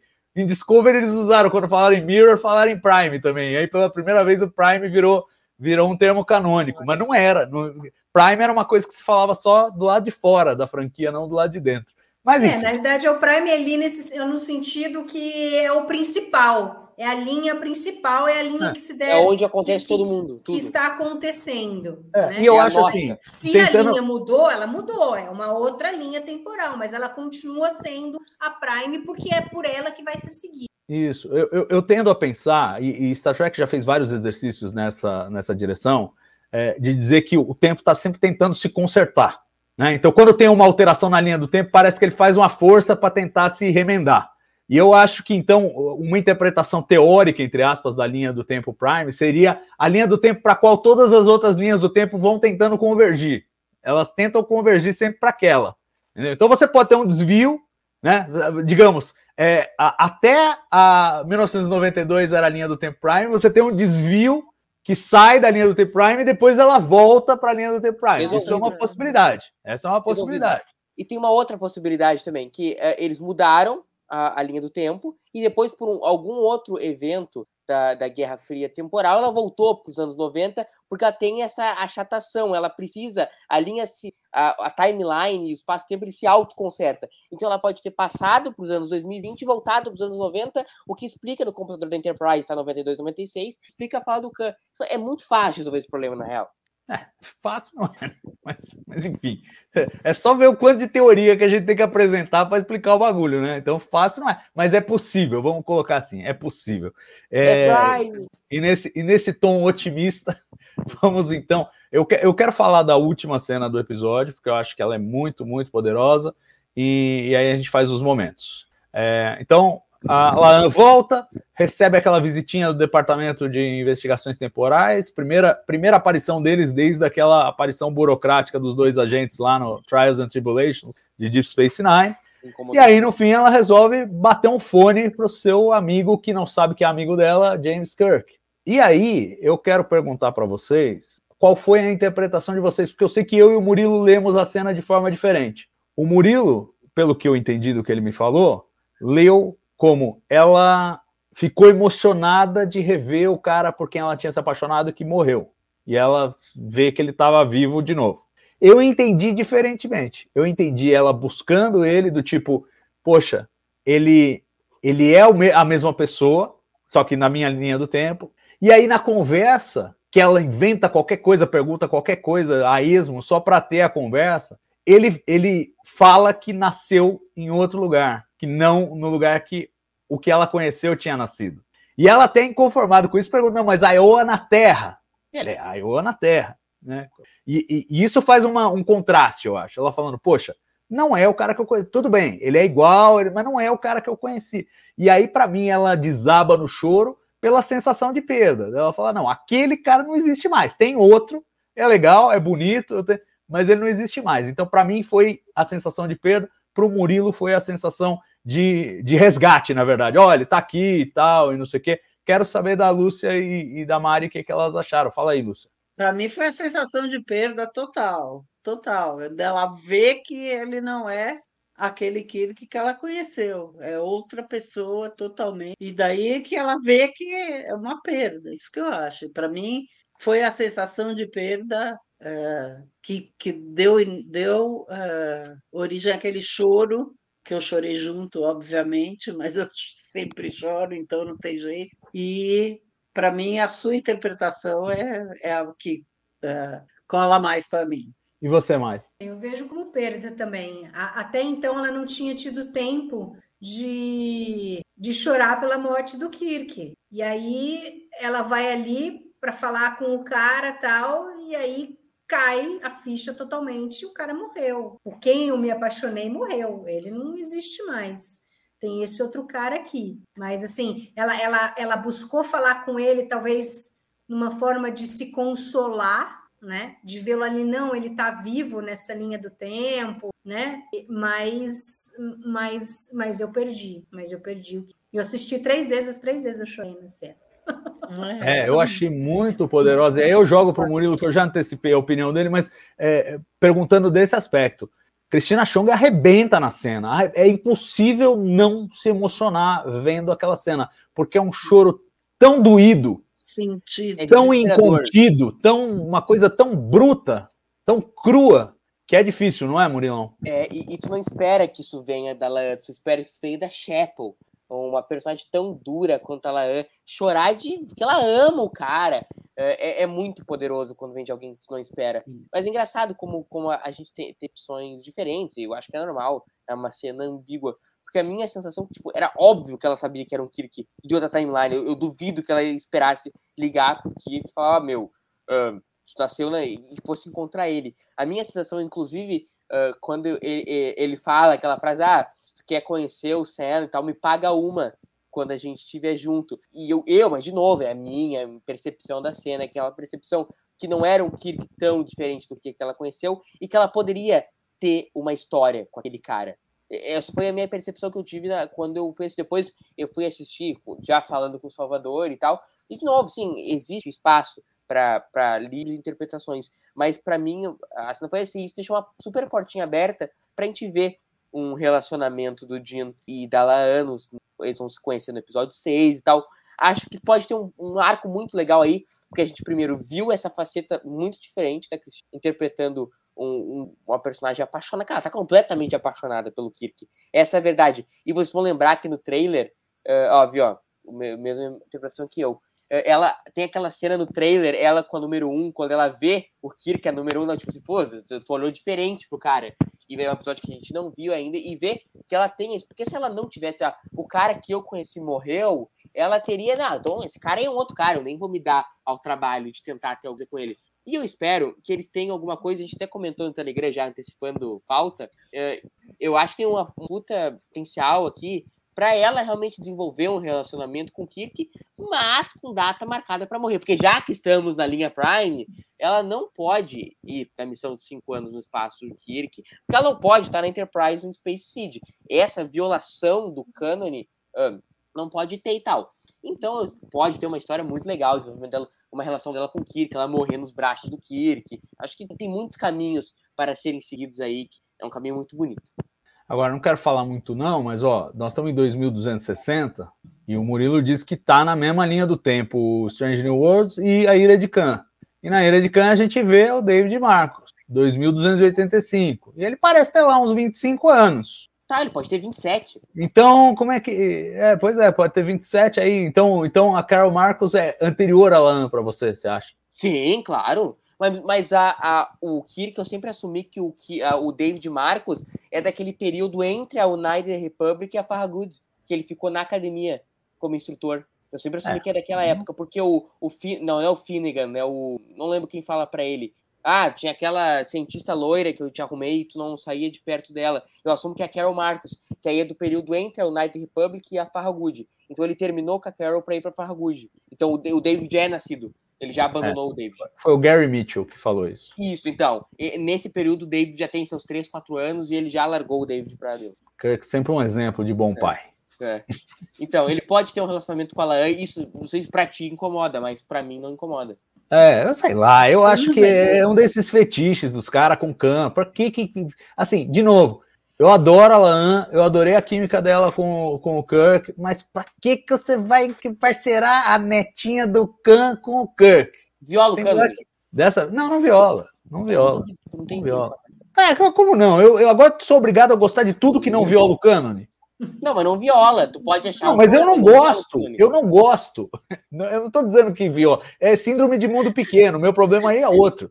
É síndrome. O cara tropeçou na, na, na netinha do, do, do Hitler lá, do Space Hitler. E depois vai encontrar o Space Hitler no espaço. É meio tipo, nossa. Mas tu não acha que, é- que tá caminhando pra isso, para ele desenvolver um relacionamento com ela e ela morrer no final? Eu acho que sim, mas eu? Eu, eu acho que sim, mas eu gostaria que fosse uma coisa mais contida, até para enfatizar, para valorizar esse episódio aí. Porque, assim, se É. você botou ela para se apaixonar por um cara da linha do tempo alternativa, não faz sentido o relacionamento continuar na linha do tempo prime. Então, Mas eu acho que vai. é, eu acho que vai ter um flerte, mas eu acho que não vai ser uma coisa duradoura, até porque a gente sabe que o Kirk não para com ninguém. Então, Ele parou com a, com a Carol, parou com a. parou com a Carol nada, largou o filho lá, meu. nada, largou o Mas durou um ano, mas durou um ano no mínimo. Acho que você tá em outra linha do tempo que com relação a mim. Eu vi outras coisas que você não viu. Não, mas eu acho que tem tudo, como é um Kirk mais novo e tal, tudo pra fazer um, faz um relacionamento, mata ela no final, o Kirk quase morre junto. Puta, então, é, ainda tem mais essa, né? Porque eu acho que a solução seria essa mesmo. Não, mas eh, anotem isso acontecer. Ela vai ter um relacionamento com ele na temporada final. Ele vai, eles vão, ele vai, vai morrer com ele do lado, vai sofrer um horror e aí toca a vida. O que Ó, o tá El- acostumado com isso? Ele perdeu a Edith Killer, eh, perdeu a mina aquele lá da terceira temporada lá dos índios, vai perder a Laan. É com- O, Pois é, o né? Murilo tá matando a Laan, é isso? É isso. Tá, é isso. Tá matando a com E, e o pior é que eu acho que ele tem razão. Melhor, né? melhor atriz daquele desse Não, mas vai morrer seriado. lá no final, Lúcia, fica tranquilo, não vai ser agora. É, também acho que não vai ser agora, mas vai ser em algum momento. Ó, o, o pessoal tá perguntando do relógio no final. Vocês acham que é um cliffhanger ou foi só uma opção artística de terminar com aquele relógio ali? Tudo, Eu tudo acho que é possível, né? cliffhanger, porque eles não fazem nada. de Vai ter mais viagem no tempo disso daí, eu vou começar a vomitar aqui, de nervoso. Uma viagem no tempo para colocar, para colocar o Khan em 92. é. E pronto. Aí resolve tudo. Eu, eu Aí fechou. Aí, aí eu topo. Aí então. É que nem o Universo Espelho, eu só topo se for resgatar o Lorca. E, e Viagem no Tempo agora eu só topo se for consertar isso aí. Pra Mas não vai consertar. Não vai consertar, eles mudaram. Então, mas é eles queriam mudar, Eu também é acho que não vai consertar mas É só consertar brincando. mentalmente. Ah, Enfim, já debatemos isso, mas é só consertar É, já mentalmente. foi, já foi. Vamos Eu superar. acho que eu acho que foi um cliffhanger, mas nem eles sabem se eles vão usar ainda. Eles só deixaram, ah, se quiser usar, tá ali. Não, vamos, falar de outra coisa. Agora vamos para os nossos momentos. Vamos para o momento Patrulha do Cânone, vai. Vamos falar de outra coisa, quero ver. Tá, peraí. Vai lá, Mari.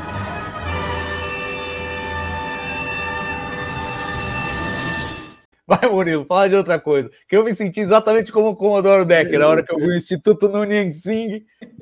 É, Ah! Não, tem um momento patrulha do Kami que é óbvio e tal, que é esse, mas que é facilmente corrigido. É só ver o quantas teorias a gente apresentou aqui. É só escolher uma, a sua. Escolha o seu sabor favorito de teoria para amarrar o cano. Escolha.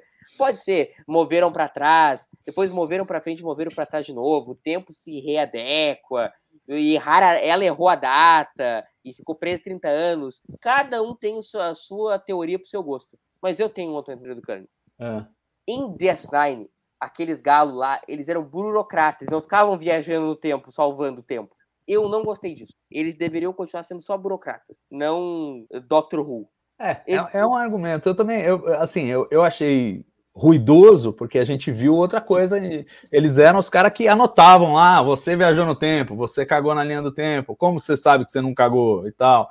Era uma coisa meio burocrática.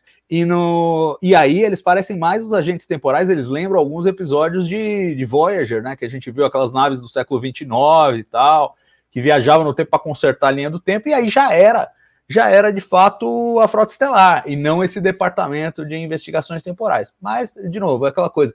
Eu, eu senti o ruído, mas não há não há dissonância. É, é per perfeitamente possível que esse departamento tenha evoluído para fazer incursões temporais. A gente não sabe de que época que eles vieram, né? No é 24 porque... podia ser só burocracia, mais para frente é. seria algo mais. É sim, mas, cara, exemplo desse problema do Khan sempre dá para amarrar. Uh, a questão é importante, era tão importante que eu esqueci de falar, passo. Então vamos lá, quem mais tem? Alguém tem mais alguma coisa de patrulha aí para falar? Ou já esgotamos o assunto? É, acho que é mais assim. É, uma eles, hora, nossa. Eles conseguiram dar uma desculpa para a mudança da linha do tempo. A questão é a caixa de Pandora que abriram e o tanto de coisa que eles vão querer mudar daqui para frente. Porque Nossa. daí uma mudança, ok. Agora, se começar a mudar muito, aí começa, começa, sei lá, vai depender Exatamente. muito da mudança e tudo, mas assim, é uma mudança. Eles mudaram, ponto. Mudaram de 92 para nem sabemos que data, né? Porque não sabemos com quantos anos eles vão querer que o Khan tenha para começar a guerra eugênica, né? Se for com 20 anos, vai ser lá em 2032. Mas, enfim, mudaram, né? Acharam uma desculpa para isso mas fica aquela pulguinha atrás da orelha se não vai se tornar uma coisa é, que vai acontecer várias vezes e que vai começar aí começar a encher o saco, porque daí você está mudando um monte de coisa. Aí é um monte de episódio da série clássica que você tem que ler de uma forma diferente, que não é mais aquela. Quando o cara fala 92, não é 92, é 32. Aí quando fala que o Kirk nunca viu um Gorn, viu o Gorn. Começa a ficar assim me se uno, acumulando. Né? Me uno 101% ao, ao discurso da Mari de, cara, tudo bem, eu não vou morrer de ler Space Seed e Arena de forma diferente para que a gente possa ter uma porção de histórias contada com esses personagens que a gente ama tanto, o Kirk, o Spock.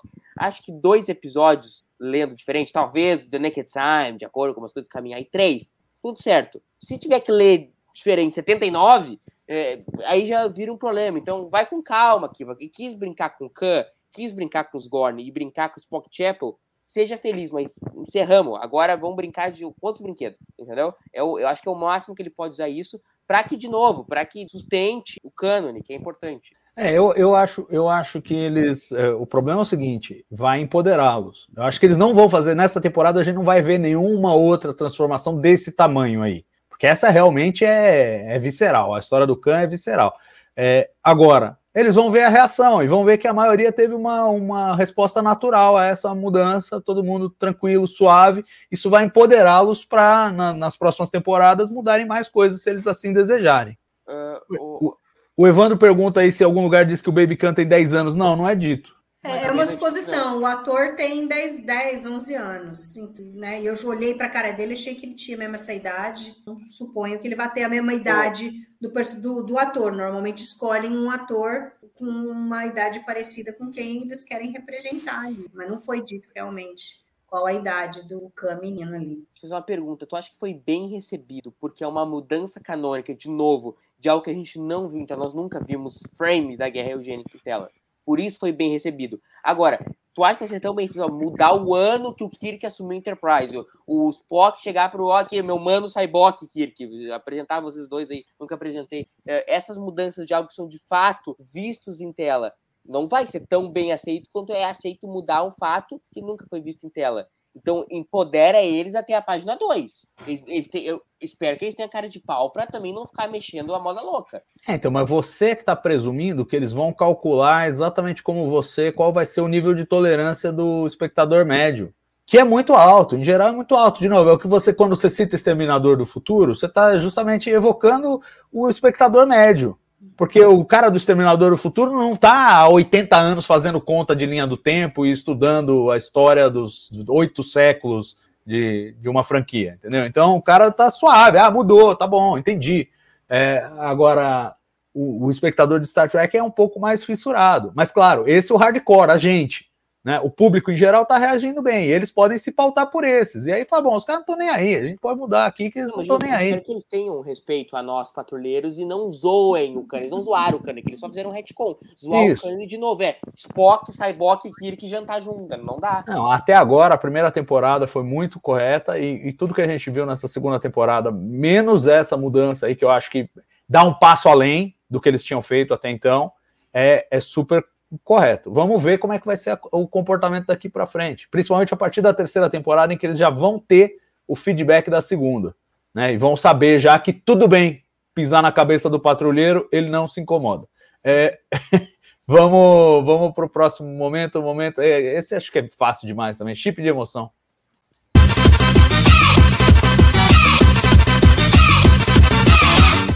Lúcia. Ah, o final do episódio, quando ela fala com o verdadeiro Kirk e chora, aquele choro sentido. Eu chorei várias vezes. É, Mari. É difícil não ser outro. Para mim é, é, é, essa cena da, da Alan caindo no choro, finalmente assim, é, tendo que admitir que ela perdeu o, o Kirk. Murilão? Cara, eu tenho dois momentos que eu chorei no episódio. No final, óbvio, eu e a torcida do Flamengo choraram. Mas eu também chorei na cena dos cachorros quentes no Porto Sol. Os meus, tipos de, os meus tipos de emoção são os momentos que eu choro nos episódios. E esses foram os dois momentos que eu chorei. Chorei todas as vezes que eu assisti, nos dois momentos. Bacana, bacana. Eu, eu vou com, com o do final. Do final, para mim, é o mais, mais visceral ali. A, a do, do Pôr do Sol é bonitinho, a morte do Kirk também é bonitinha, principalmente pelo lado da Laan. Eu, eu gostei que, assim, todos os, os beats dramáticos do episódio, tipo, é o Kirk que tá morrendo mas a ênfase é na Alan, é o que a Alan tá sentindo do Kirk morrendo, não é a morte do Kirk. Então porque acho até porque a gente ama o Kirk é um Kirk que é irrelevante, é um Kirk de uma realidade alternativa, a gente não vai sentir a dor da morte daquele Uhum. Kirk, porque Exato. ele, não é o Kirk, ele é um Kirk. Exatamente, exatamente. É, vamos então para o momento carimbo do Gene.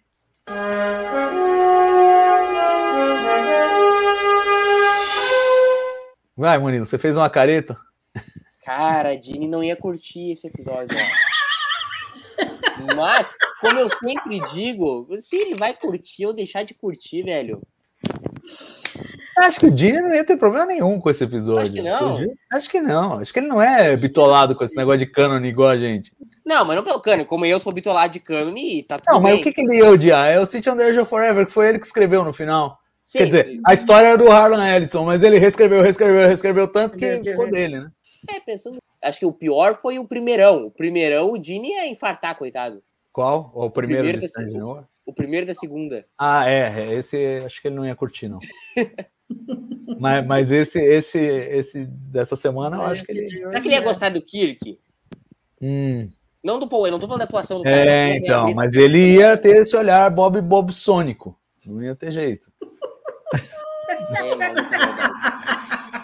Iam falar, não, esse vai ser o protagonista da minha série? Puta, nem adianta seguir. Como assim? Que maldade, é, é muita maldade. Mas enfim, vamos lá. Então você não vai carimbar ou vai carimbar? Não, não é que não tem nenhum momento. Ele pode até gostar, mas nenhum momento que eu fale assim, nossa, que momento rodemberiano do episódio. Ah, eu acho que é a mensagem que eles querem passar é, nos momentos em que Alan e o Kirk estão discutindo sobre qual é a linha do tempo certa e ali no, no apartamento e, e depois quando Alan fala, está conversando com a Pélia. Então, nesse primeiro momento, né, ele fala, ah, pô, você é um soldado, está lutando por uma guerra perdida aí, quando na realidade você poderia ser um explorador. Então, isso aí é- é é- eu acho que isso é interessante. Sempre eles estão trazendo essa noção da, da, da importância de, de você explorar novos mundos, que está na abertura do seriado desde 66. E, e aí também, quando o Alan fala para a Pélia, não, a gente está aqui fazendo uma coisa, uma missão muito importante para proteger uma coisa linda, o futuro da humanidade. Então, eu acho que é, é legal, porque apesar de eles estarem num, num momento difícil ali, é algo positivo que ela está olhando para aquilo e que é essa mensagem do, de você proteger a federação, o que ela significa tal. Então, Eu, eu considero isso daí, né, que é algo que, que Star Trek vem fazendo desde sempre. Lucy, você? Eu não tenho também. Eu, tô, eu, eu sempre tenho dificuldade em, em fazer momento carimbo do Jim. Eu não Eu conheço acho. muito para falar. Eu acho que é uma ideia bem rodemberiana e que ele ficaria muito atraído por essa, essa noção de que às vezes você tem que deixar acontecer a merda, porque é isso que vai catalisar o, o progresso futuro. Que eu acho que ele, em alguns momentos na série clássica, você tem esses dilemas maravilhosos que não tem a solução bonita, a solução limpa. É tipo, ou você corre para um lado ou você corre para o outro, e sempre vai ter uma coisa ruim, sempre vai ter um sabor agridoce. Private Little War. É, eu lembro muito de A Private Little War, mas, mas eh, tem muitos. eh, O próprio City on the Edge Forever é isso, né? O cara tem que deixar a pacifista morrer para os Estados Unidos entrarem na guerra, para o Hitler não ganhar a guerra e para o futuro discorrer como, como deveria discorrer. Então, assim, é, eu acho, acho uma ideia bem, bem clássica mesmo de Star Trek, dessa de é, especular, né, de fazer pensar, que sempre foi uma coisa é, que Star Trek provocou desde o início. Então, acho que essa, essa ideia desse episódio eu acho que seria bem, bem carimbo do Gene, acho que ele aprovaria. Vamos então agora para o momento cérebro de Spock.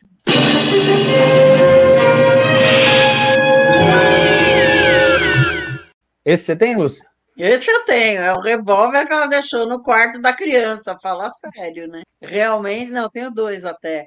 E o, o- tudo que ele gastou do dinheiro que ele ganhou no jogo de xadrez, eu fiz a conta aqui, é muito dinheiro, não dá para ganhar de um monte de aposentado no, no jogo de Lúcia. xadrez. Não dá, não dá, não dá. E o revólver, o revólver é, não dá para explicar de É, e a Lúcia acabou de estar em Toronto, ela sabe tudo quanto custa. Ela fala, "Ih, esse cara não ganhou isso aí no Ah, xadrez, mas sei, nem sei. sonhando. Mas É i- isso é verdade. meio, é Eu meio tranquilo jogo de xadrez naquela praça. De resolver, porque é o seguinte, seguinte, quando a gente não sabe que horas que eles chegaram em Toronto. A gente que eles chegaram às 8 da manhã. Eles podem ter botado as roupas até às 10 da manhã. Quando eles saem, eles não comem. quando eles vão. Quando eles vão. é, Já é pôr do sol. E como eles estão com fome, significa que eles não almoçou. Vamos botar aí que eles terminaram 5 da tarde, inverno. Se, eles ganham, se ele ganhou c- 200 dólares por hora, o cara é bom. 200. Um monte de aposentado não tem É. 200 dólares. Não, era tudo notinha no de xadrez. 5, de 20. Não, é por hora. Era por hora. notinha de ganhou 5, por hora. de 20. É, ele tá falando por hora, não por partida, mas mesmo É, 200 é, dólares é. por hora é, é dinheiro. Ah, Não, pra é muito, não, não tinha. Era só notinha de 5. A primeira partida que ele ganhou tinham duas notas de 5. É. A primeira partida que ele ganhou do, do, do Tá, senhorzinho. então. Outra, outra entendeu? coisa é como 100 que ele apostou a primeira vez que ele jogou. Não, Sem ele dinheiro. confiou que ele ia ganhar. Ele confiou no taco dele. É, sim. então, Isso baixei de de 200 boa. para 100. 7 vezes 100 dá 700 dólares. Dá bom, dá bom. Vai, 700 dólares. vai alugar um quarto de hotel daquela, daquela coisa por 700 dólares. Vai Ah, lá. mas o Kirk convenceu. Ah, o não, Kirk ele meu, tem essa retórica, velho. O Kirk venceu Não todo mundo na retórica. Então ele ia vencer o cara do hotel também. ia. Não, o não, Kirk é, não, não justifica de jeito nenhum. é isso aí destruiu o episódio. E, aí, e os quatro, quatro ônibus de ida e quatro de volta. Dois, dois táxis, um de ida e outro de É, deu volta. pra convencer ela. E, e o dinheiro. Ah, mas aí ela, mas aí a Pélia pode ter dado dinheiro pra eles. A Pélia pode ter dado dinheiro pra eles. Não, e quem garante mostrou, que eles também não, não foram jogar no dia seguinte? Jogaram de um pouco- novo, É, é. entendeu? Tem muitas Não dá possibilidades. tempo, o negócio corre em dois dias. Eles tinham que viajar 700 quilômetros para ir lá na pé. Ah, mas Lúcia, mas de me apresenta uma outra solução que eles podiam ter tido, ficar mostrando meia hora o cara jogando lá, e depois no dia seguinte ele foi jogar mais xadrez. E É, depois no dia não, seguinte é, ele eles, retomou. eles estabeleceram uma maneira de ganhar o dias eles ficaram lá, Murilo? pelas coisas. Ficaram dois dias, mas é que assim, não tem outra solução aí, não tem episódio, ele vai deixar de fazer episódio por causa do, do dinheiro do xadrez do cara. quê? É. Que eu vou, não vou gostar do episódio? Eu não falei isso, só Não, eu não falei disse isso. que isso disse é um isso. cérebro de Spock. É, o cérebro de isso. Spock. Esse é o momento para citar Esse essas é o coisas. momento do cérebro de Spock, ponto. Tá certo. uma coisa que me incomoda mais, na Aliás, realidade. eu gostei muito do episódio. Vai lá, Por Mari. que, que o DNA da Laan abre a porta? Meu, não, não tem porquê. O DNA é um ali. Porra, dizer que um, ela tem um genezinho que é igual. É, vai um marcador, né? mim Um não tem marcador. sentido isso. Ou É, seja, as que não. crianças que estavam lá dentro, elas não, não eram presas, elas podiam sair a hora que elas quisessem. Porque se ela abre a porta, o cãozinho pode abrir a porta a hora que ele quiser. Mas É. o pode ter um marcador que não Não, deixa em ele- primeiro, em primeiro Ah. lugar, Tá certo que tem- isso aí tá só do lado de dentro, do do lado de fora das portas, né? Então, É, você deve tá lá dentro, você não abre. É. Não sei se tem um. Não, se- não- se- É um Tá fácil. para sair, né? é, não não existe ne- nada, nada na ciência atual, que o episódio é atual, que você encoste a mão e leia DNA. É, Sabe quanto, é esse que eu acho que é quanto o tempo problema. leva para sequenciar um DNA? É, Pode se eles ser, queriam trazer mais não tem né? Tem bactéria. Eu acho assim, não- não eles não tem. precisavam sequenciar, porque ele, ele- ela fala um marcador, né? Então você escolhe lá um marcador, uma coisa que só ela tem que os outros não têm, só os, os alterados têm. O grande problema, e a Lúcia tá certa nisso, é o, é o método. Você botar a mãozinha lá em 5 segundos o bagulho lê. né? Ia ter que fazer reagente, não sei o quê, umas horinhas pelo menos para ler o marcador lá. Ô, Salva, mas tem um E, problema e eles pior aí. andando a esmo também, para achar lá onde estava o prédio, meio, né? É, total. Uma Quanto- cidade do tamanho de Toronto. Quanto você consegue andar por ali, no, É. pro- no centro ali, até descobrir, né? Então, Aí tem que confiar nas correntes do tempo mesmo, desde o City on the Edge of Forever, que eles vão achar lá o negócio, porque É, estão tem uma destinados a achar o bagulho. E, e- É. e salva. Ah, e essa é tão lindinha quando o Kirk olha pra baixo, vê o Eu relógio. adorei a- as pensa, né? andanças dele, que eu reconheci em todos os lugares. É, mas aí é o seguinte, ô, Salva, tem um problema aí, pior. Não pode ser um marcador que só pode ter aumentado. Porque a Laan, ela é descendente de aumentado. Não Ué, é mas aumentado. ela herdou. Ué, mas ela Não, herdou. senão ela, senão ela não poderia entrar na frota. Não, não, Murilo. Ela Não? herdou. Não. Ela passando não pra é aumentada. outra. É, porque ela foi diluindo. Ela mesmo, no episódio passado, ela falou que ela tem medo. Lembra que a, a advogada, Uhum. dois, é um episódio atrás, a, a advogada falou: não, você tem medo que, de libertar alguma coisa dentro de você. Ela tem os genes lá, não tem jeito. Claro, diluído, porque se ela é a quinta geração, ela vai ter um, um décimo dos genes do Khan, entendeu? Ou Mas, mas tem, tem alguma, algum marcador lá que podia ter. Mas meio forçação abrir a porta, mas enfim. É, não, total. Mas, mas acho que tá cheio dessas pequenas coisas. O negócio do dinheiro realmente é. Pra mim, o grande é aquele. Ah, é! Puta, essa cidade explodiu, é amanhã. Hum. Lembrei agora. Depois de jogar xadrez, depois de não sei o quê. Puta é mesmo, vamos morrer amanhã. Acabou. É, ali, ali para mim foi much, eu acho. Mas, de É, novo, aquela é coisa que na primeira leitura, como na, na primeira assistida você também tá tentando entender, não te ocorre o absurdo que é o cara lembrar daquilo daquele jeito naquele momento. Mas depois que você viu muitas vezes aí, você fala, pô, que, como assim, né? O cara não lembrou que a cidade explodiu. Ah, o meu momento cérebro de Spock é um momento que eu estou em paz com ele. Eu não tenho problemas que ele tenha sido feito assim. Ele deveria ser feito assim, porque só se viaja no tempo através de ideias estúpidas. É o é o past tense, é uma puta de uma técnica baboseira. Ou Extra Trek 4, ah, o Spock faz umas contas de cabeça aí, nós damos uma volta no sol e vai dar tudo certo, e é os guri. Entendeu? Eu acho meio bizarro os caras viajar no tempo, pim, entendeu? Mas sempre vai Não, ser mas é tecnologia do século XXIX lá na Mas frente, igual, né? igual é meio estranho, mas Ah, e outra, Diferente de A gente- 2022. na série clássica a gente viu eles viajarem no tempo entrando numa rosquinha. salva, mas dizendo. Pulou na rosquinha, pum, viajou no tempo. Aliás, É igual acharam uma rosquinha na Salvador, lua. mas o que, que eu tô dizendo, cara? Que eu acabei de Então, dizer? tudo bem, que Hum. tudo bem, não é isso? Não. Tudo bem não, isso, tá em tudo bem. Isso. Tudo, Então, tudo concordo. alright. Tudo Não, lindo, concordo. Tá bom. Então, mas você achou que é cérebro de Spock, assim, apesar de. Sim, é o cérebro de Spock, assim como é o cérebro de Spock, tudo isso, mas tá- estamos em paz. Não tem como bolar uma ideia genial pra justificar a viagem no tempo. Nunca ninguém fez, não é o episódio 3 da temporada 2 de Strange que fazer. Se você quiser, eu te conto como que faz. Vamos pra onde? Só que eu não sei como que como tornar prático, entendeu? Mas vamos, vamos Princípio. voltar no tempo, eu e tu, eu e tu, só uma ideia, uma ideia que me ocorreu agora. é, tu. a gente mata o Akiva e acaba a discussão do cânone. Não, eu, tô- eu tenho duas ideias que a gente poderia fazer. Ou vai lá no Gene Kun, 32, 35, resolvido o problema. Ou vai no Akiva. Entendeu?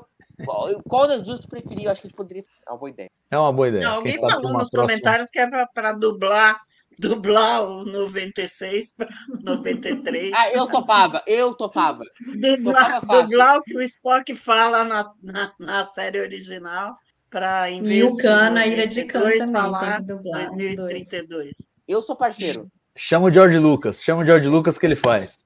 Eu sou Não, a parceiro. inteligência artificial hoje em dia faz tudo. Né? É, Não, sim, mas o George Lucas é que gosta de mudar os filmes que ele já terminou, né?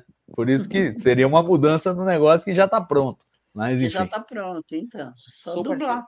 É isso aí, gente. Ó, todo mundo deu o seu cérebro de Spock. Acho que encerramos por hoje, né? Cobrimos cada pedaço, choramos cada mágoa canônica e não canônica.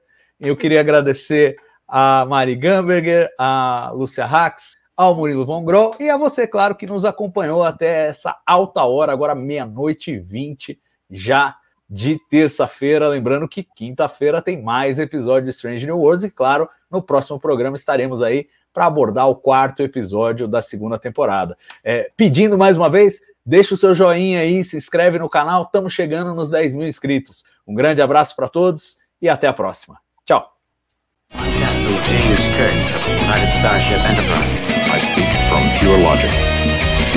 I'm